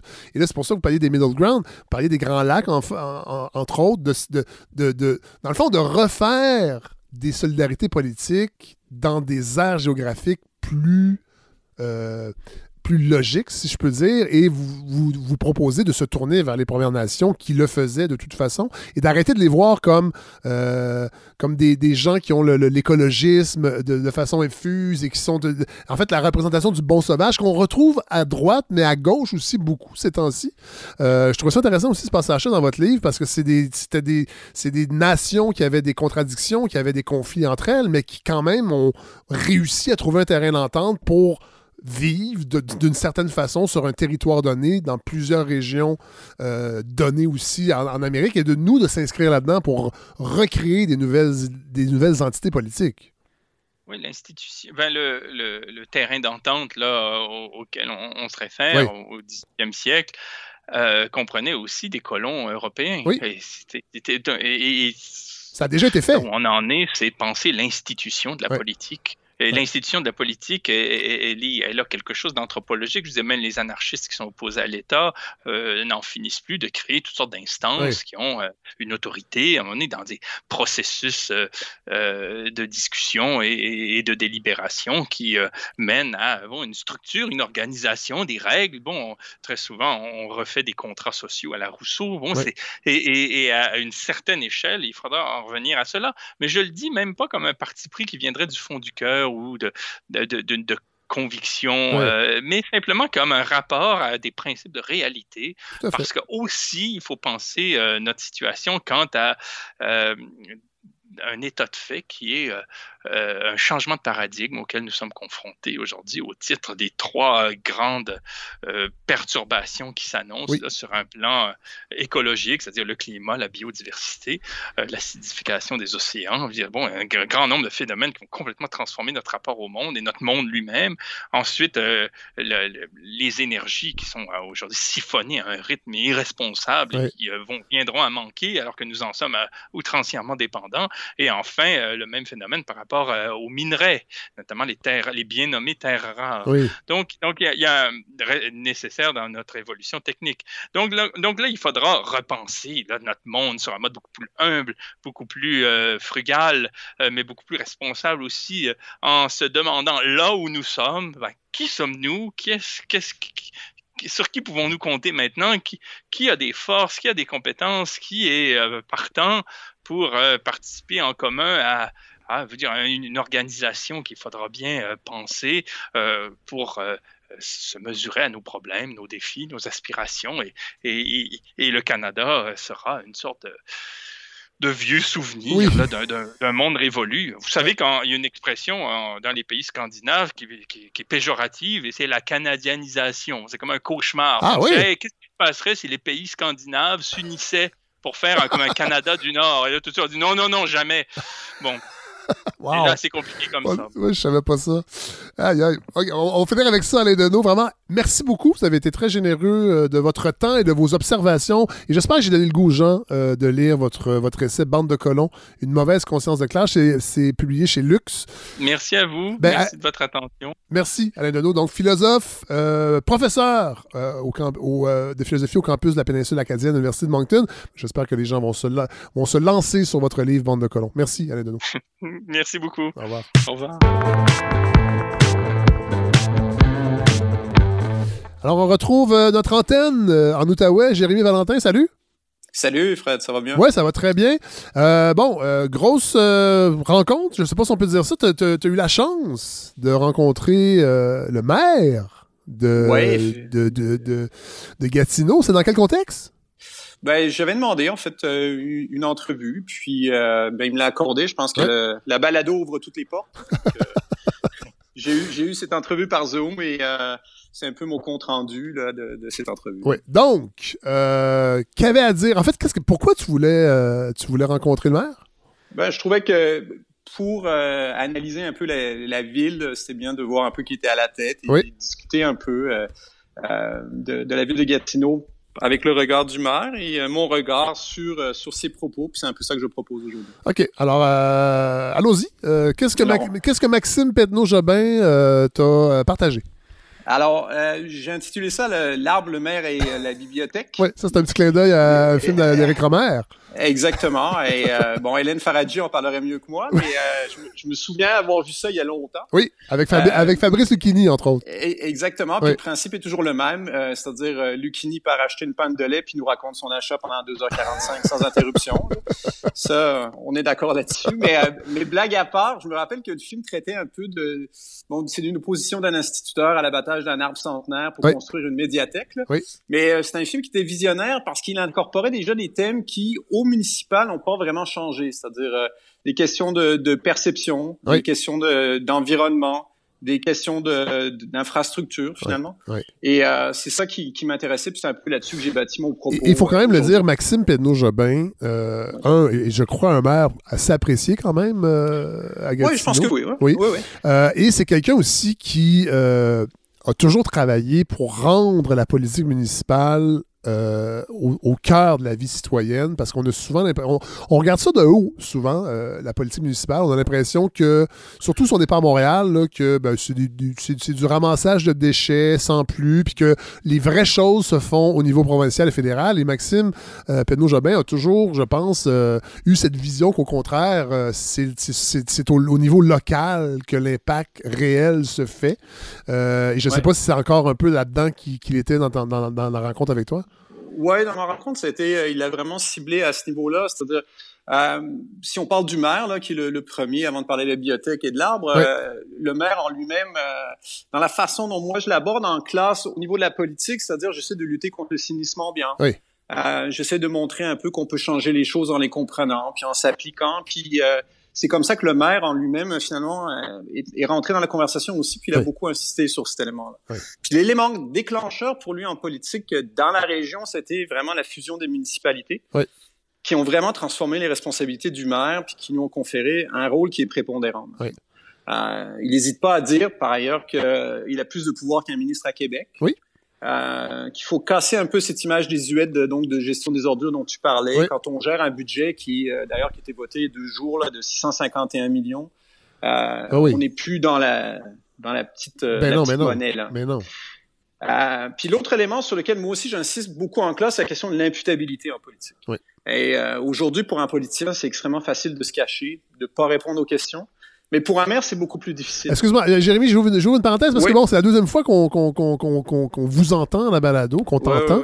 Euh, tu es professeur de. Au, cégep de l'Outaouais en sciences politiques. Ah, voilà. Bon, c'est ça qu'il faut. Est-ce que la rencontre avec le maire était dans ce contexte-là ou c'est vraiment. Ben, moi, je me suis présenté en tant que tel, c'est-à-dire j'ai pas du tout un point de vue journalistique, mais j'avais des questions qu'on me pose en classe, donc euh, aussi, donc j'essaie d'amener un peu euh, ces deux ces deux éléments. Okay. Donc revenons à euh, bon revaloriser la, le palier le, municipal. Voilà. Exactement, ouais. Revaloriser le, palier municipal, c'est-à-dire que quand vous pouvez pas vous cacher puis que vous êtes imputable, lui parle donc de plus de proximité finalement. Oui.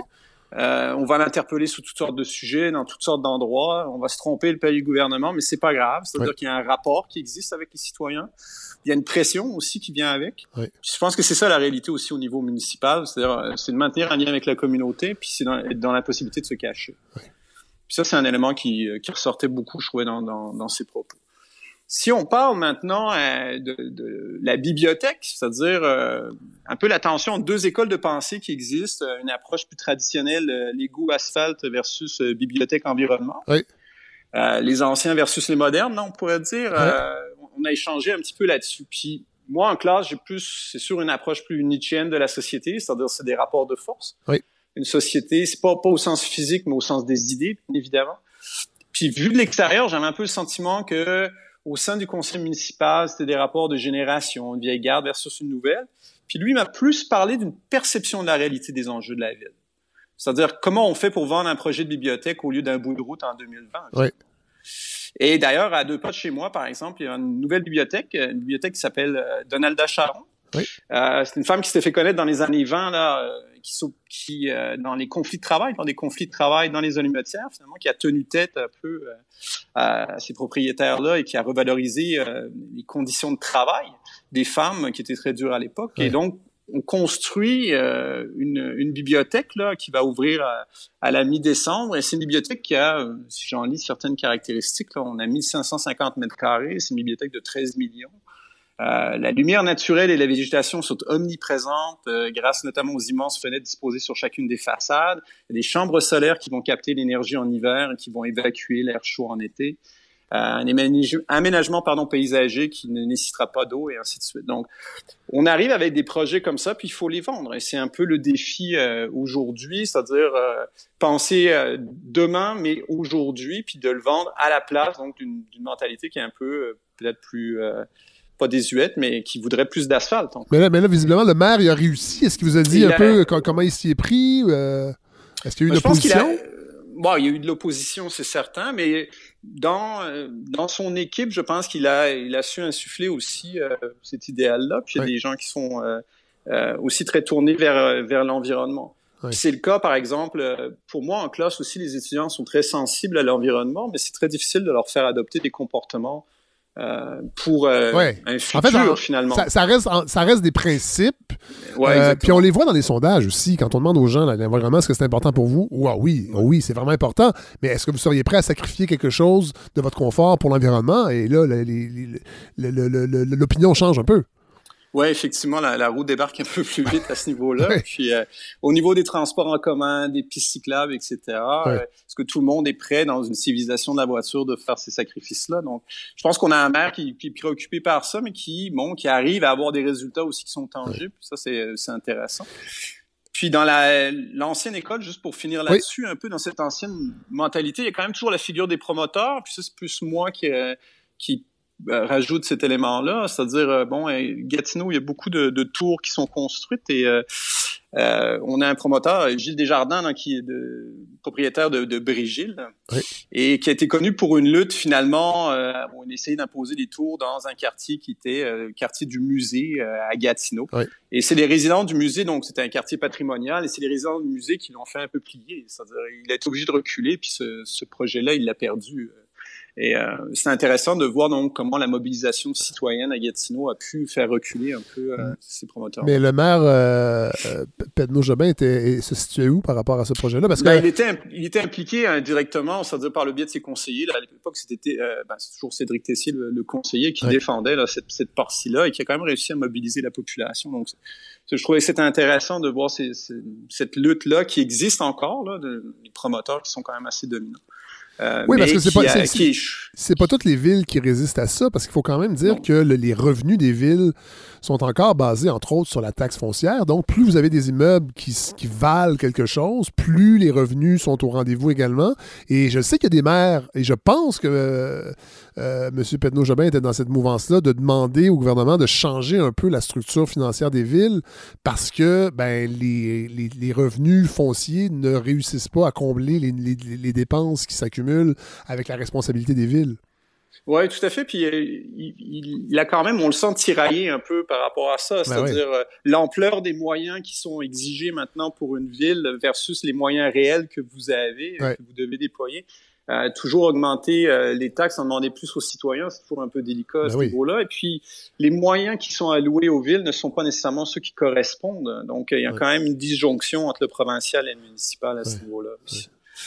Puis dernier euh, dernier élément qui, qui l'arbre un petit peu, qui est la situation particulière de l'Outaouais. En fait, moi, quand j'enseigne, c'est sûr qu'en politique, vous n'avez pas le choix de dire que c'est une ville de fonctionnaires, que, que c'est un château fort libéral, que les allégeances politiques sont quand même très teintées par Ottawa et par le fédéral, tout comme la réalité linguistique là, de l'autre bord de la rivière, qui a un impact aussi. Et euh, c'est intéressant parce que lui parle euh, beaucoup, par exemple, du, du, système euh, de santé pour la caractéristique particulière de l'Outaouais. Il a écrit une lettre euh, récemment. Et je, je, vais en lire un extrait, là, parce que je trouve que ça résume assez bien euh, la situation de, de l'Outaouais. Euh, depuis le début de, cette crise, le taux de cas actifs en Outaouais est non seulement le plus bas de toutes les zones rouges du Québec, mais il a même été régulièrement été plus bas que certaines des régions en zone orange. Il est clair que seul du point de vue de la santé publique, nous devrions être en zone orange, même orange pâle. Euh, comme dans la première vague, l'Outaouais est un bon élève. Nous obtenons de bons résultats, c'est-à-dire de bons résultats, pardon, c'est-à-dire peu de cas nous sommes disciplinés, nous faisons attention. Alors qu'est-ce qui cloche? Ce qui cloche, c'est la fragilité de notre réseau de santé. L'autre critère pour déterminer les zones, celui dont on parle peu. Direction de la santé publique en Outaouais au national sont très clairs. Si ce n'était de la faiblesse du réseau de la santé en Outaouais, du nombre de lits disponibles, du nombre d'infirmières, du nombre de médecins, etc., euh, nous serions en zone orange. Nous sommes encore aujourd'hui victimes de décennies de négligence en matière d'investissement en santé. Je trouvais que ça résumait assez bien donc, la situation que vit Gatineau, mais que vit aussi la province de. Québec. Euh, en général, c'est un peu une métaphore de la lutte contre euh, contre la COVID. Dans le fond, euh, on essaie de, de préserver le système de santé qui a été négligé à tous les niveaux. Pendant des années, pendant les dernières 30 ans même. Exactement, et qui ont été victimes de l'austérité, des différentes politiques et de choix politiques qui maintenant ben, nous font beaucoup de tort. Et bon, l'Outaouais souffre davantage, là, que, comme il le dit dans sa lettre, je trouvais que c'était intéressant de voir cette situation un peu particulière. On peut rajouter aussi le, la situation des, du transport en commun et du lien qu'il essaie de faire avec Ottawa, avec la, la, construction d'un tramway, euh, qui se veut un peu son projet phare, si ce projet finalement venait à se concrétiser. Euh, mais il a obtenu euh, la coopération du maire d'Ottawa, Jim Watson, qui finalement appuie ce projet-là, qui relie les deux villes. Puis là, les as sont tranquillement en train de s'aligner, mais le financement évidemment du fédéral est nécessaire pour y arriver. Et ça, ça fait longtemps qu'il travaille là-dessus parce que euh, quand, quand, on était allé à Gatineau, euh, je pense que c'est à la saison 1, Maxime Pedneau-Jobin était venu euh, à la balado et il parlait de ça. Je pense qu'à l'époque aussi, on parlait beaucoup du troisième lien Québec et lui, il disait que c'était le sixième lien, je crois, parce qu'il y a, y, a, y, a, À cause des ponts. Voilà. et lui, il voulait pas justement que ce soit un, stupide pont pour faire passer des chars. Exactement. On voulait, il veut changer ça, puis je lui ai demandé est-ce que c'est quelque chose qui allait le définir. Finalement, il m'a dit ben ça peut peut-être pas me définir, mais ça va être quelque chose peut-être un leg là, euh, qui serait majeur ben d'arriver à ça. Évidemment, c'est du très long terme. Mais ça vous montre, je pense là encore dans la valorisation du municipal, que là, vous travaillez sur deux villes. Là. Vous travaillez sur Ottawa, vous travaillez pour les fonctionnaires qui traversent le pont. Euh, c'est des projets qui sont quand même d'ampleur, là. pas de doute à ce niveau-là. Tout à fait. Euh, Puis le dernier élément qu'on peut aussi, dont on peut parler, c'est la dimension esthétique de la ville, euh, ou peut-être un peu l'absence d'esthétique. Là, je l'ai chatouillé un petit peu là-dessus. Ah oui, hein?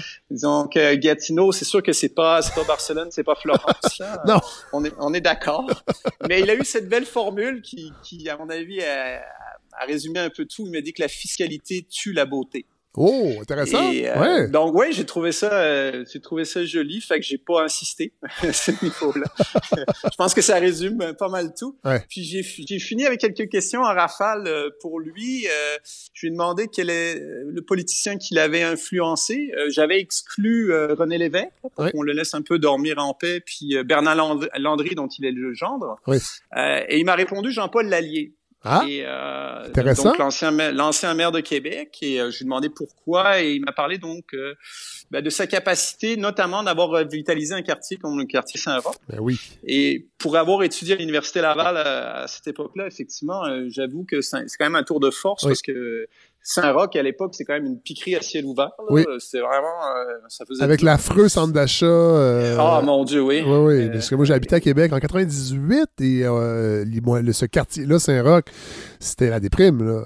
Oh, c'était vraiment, vraiment déprimant. Effectivement, il y a un contraste saisissant là, quand on va à Québec maintenant. Ce quartier-là, on dirait que bon, ça n'a jamais existé. Cette forme-là. Donc, il m'a répondu Jean-Paul Lallier. Je trouvais ça intéressant. Je lui ai demandé ce qu'il lisait. Et euh, ben, devinez quoi, il m'a dit euh, qu'il avait lu le livre de Marie-France Bazot. Ah oui, ah oui. Donc il suit les conseils de la balado. Euh, la messe est dite, Fred. Euh, une série, euh, une série qui l'a marqué. il m'a dit, il m'a parlé de, de Borgen, une série politique ah, danoise. Oui. et j'ai fini en lui demandant une décision qu'il regrettait. Et ça, c'était difficile pour lui de, de répondre. Là, il y a eu un petit blanc à ce niveau-là, mais il est revenu sur encore une des caractéristiques de Gatineau. C'est quand même une ville qui a été touchée par une forme de fatalité avec les inondations, avec une, une, tornade mélangée à une pandémie. Euh, c'est sûr que ça l'a freiné complètement dans son élan euh, au niveau euh, des projets ambitieux et de la rapidité avec lesquels il peut les exécuter. Bon, pour la pandémie, c'est l'eau tout le monde, mais les, tornades et les inondations, j'avoue que Gatineau a été vraiment touché à ce niveau-là. Euh, Donc, c'était ça le, compte rendu en fait de, ma rencontre avec le, maire, ma vision un petit peu de, de cet entretien. Oui, intéressant. La prochaine fois, par contre, je vais m'assurer de vous équiper de, d'équipements pour pour qu'on puisse entendre. Oui, oui, bien sûr. le résultat. Sauf que c'est intéressant parce que oui, euh, je vais avoir des antennes. On a Simon Carmichael en Gaspésie qui, lui, est journaliste. Mais là, moi, je trouve ça vraiment intéressant. Euh, et, c'est l'originalité de la chose. C'est que vous n'êtes pas journaliste non plus. Donc, vous n'aviez pas ce réflexe-là, évidemment. Euh, mais ça fait que ça teinte aussi ben, le, type d'intervention que vous faites. Moi, je trouve ça vraiment intéressant qu'on a des profs, entre autres, au, au, collégial, qui, qui, ben, qui, en tant que citoyen, décident aussi de, de, de rencontrer le maire et de nous, de, nous en, témoigner. Excusez-moi, je cherche mes mots. Euh, et je veux terminer avec, euh, bon, vous êtes, euh, vous, êtes, vous êtes professeur, vous êtes citoyen et ben, vous êtes intervenu récemment dans Le Devoir, entre autres. Avec un texte. On va le mettre évidemment sur la page Facebook cette semaine pour que les gens puissent le lire. vous avez quelque chose à dire en fait sur la démarche du gouvernement Trudeau en matière de dépenses publiques? oui, mais rapidement, en fait, l'impulsion de ce texte-là, c'est que j'écoutais balado, là, il y avait Esther Duflo, là, qui, qui est prix Nobel d'économie, puis qui, enseigne au, MIT, puis, euh, qui est spécialiste de la pauvreté, en fait, et euh, qui parlait de la capacité d'endettement en fait, des, des pays, qui a marqué un temps d'arrêt pour expliquer qu'il fallait comprendre déjà qu'avoir une capacité d'endettement, c'est une richesse en soi. Oui et ben que c'est pas tous les pays qui ont cette capacité qu'on oublie. Hein. Ça a l'air d'un truc, ben comme on l'oublie. Mais c'est comme les individus dans le fond. C'est que si la banque vous reprête de l'argent, c'est parce que vous avez des actifs pour appuyer ces prêts-là. Donc, dans les, c'est la même chose pour les pays, dans le fond. Exactement. Et puis, même ça va l'air simple, dit bon, euh, c'est pas parce que c'est pas tous les pays qui ont cette capacité-là, et euh, c'est pas une raison pour gaspiller non plus à ce niveau-là. Puis, quand, surtout, elle, moi, elle travaille sur la question de la pauvreté. Puis, moi, je me questionnais un peu sur l'attitude du gouvernement. C'est-à-dire, j'ai aucun problème avec l'aide qui a été accordée en mars. La PCU, c'était nécessaire. Il fallait aider les gens. Il n'y a pas de doute à ce niveau-là. Mais là, on est rendu en décembre. Puis les chiffres sont toujours aussi flous. Hein, on fait des, des, mises à jour, on n'a pas vraiment de budget. Là, je me questionne à la fois en tant que citoyen, en tant que prof, c'est-à-dire bon, quel exemple vous donnez euh, à ce niveau-là? Vous faites pas de budget, faites des mises à jour, vous n'êtes pas sûr des chiffres. Euh, c'est un peu, euh, c'est un petit peu douteux. Je je me questionne pas d'un point de vue fiscal. J'ai pas, j'ai pas les compétences pour ça, mais on a clairement banalisé les déficits. OK. Mais est-ce qu'on doit pour autant banaliser un geste qui consiste, qui consiste finalement à gaspiller de l'argent? pour moi, quand j'écoute Justin Trudeau, je sais pas l'Arcan, là, qui au détour d'une phrase lui répète sans cesse, euh, je sais pas si vous le savez, monsieur Arcan, mais on est en pandémie. Bon, c'est plus le côté je vois petite morale, un petit peu euh, le, le bedeau Trudeau là. Moi, j'ai un petit peu de difficulté à comprendre pourquoi tout est mesuré un peu à l'aune de Justin. Euh, Est-ce que c'est si acceptable que ça aujourd'hui de, de, gaspiller en donnant sans compter? Pour moi, c'est mépriser les plus démunis à ce niveau-là. Puis euh, c'est un peu un cri du cœur, là, on s'entend, mais entretenir une forme d'incertitude économique, c'est poignarder davantage ceux qui vivent en permanence dans l'incertitude économique, qui est la vraie, véritable définition de la pauvreté, en fait. Euh, et donc je vois pas où est le côté finalement euh, bien commun là-dedans du tout. Puis l'autre élément qui est plus politique dans mon dans mon texte que j'ai pas eu le temps de développer parce qu'il y a une question de format bien évidemment, mais c'est quand même une incapacité à réformer nos institutions politiques. Alors là, on est sur un débat encore sur les transferts en santé je trouve que c'est un petit peu un, débat qui est désuet au possible, où on a des provinces qui viennent encore quémander là, en baisant la main du roi, là, euh, où on a un PM qui gouverne avec 35% d'appui, qui est à la tête d'un gouvernement qui est minoritaire, puis qui va refuser, encore une fois, selon ses humeurs, d'accorder de l'argent qui revient aux contribuables. Alors, refuser d'ouvrir la Constitution, pas de discussion possible sur les modes de scrutin, sur la pertinence du Sénat, sur toutes les institutions qui nous gouvernent, moi, j'ai un problème en tant que citoyen avec ça. C'est-à-dire que là, on n'avance pas du tout.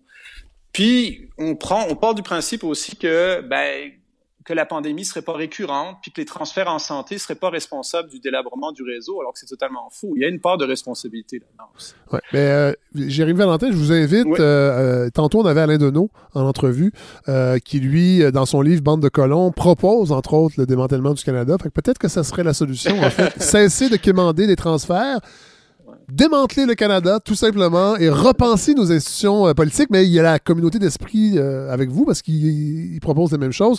Euh, ben, je vous remercie, Jérémy. Donc, très content d'avoir d'avoir ces, ces, ces, ces, échos de, Gatineau et de l'Outaouais. Et on va mettre le texte que vous avez publié dans le Devoir sur la page de la balado. Et si jamais vous trouvez, en fait, que faute d'espace, on n'a pas pu tout mettre au Devoir, ben, vous pourrez compléter dans les commentaires sous votre texte. Il y aura sûrement une discussion qui s'en suivra avec ça. Excellent. Merci beaucoup, Fred. Merci, à bientôt. Alors voilà ce qui conclut ce onzième épisode. Là, je ne vais pas remercier les gens que je remercie habituellement parce que c'est répétitif. Puis euh, voilà pas parce que je les aime pas, mais juste pour changer un peu la routine, parce que je, je, je, serais, je suis d'abord certain que les gens se rendent même pas jusqu'à la fin, tellement peut-être qu'ils sont un peu tannés d'entendre les mêmes choses. Cela dit, je vous, euh, je vous signale que mes prestations de DJ qui ont bien fonctionné la dernière fois, on a eu vraiment du plaisir. Je vous en avais parlé ici à la balado. Euh, c'est pas directement, lié, mais en même temps, oui, parce que vous êtes sûrement des fans de musique et euh, et vous avez envie de vous changer les idées, ben, je remets, euh, je, remets le je refais le coup le 31 décembre à 21h. Donc, c'est sur la plateforme Twitch. Euh, et je pense que ça va être vraiment, vraiment cool. On était 125 à un certain moment lors de la, dernière prestation. Euh, et on, on, peut interagir. Moi, je vous mets la musique. c'est vraiment dans l'esprit de danser, de changer les idées. Et l'affaire, c'est que ça sonne vraiment bien. Et c'est ça, moi, qui m'allume le plus avec la plateforme Twitch, entre autres.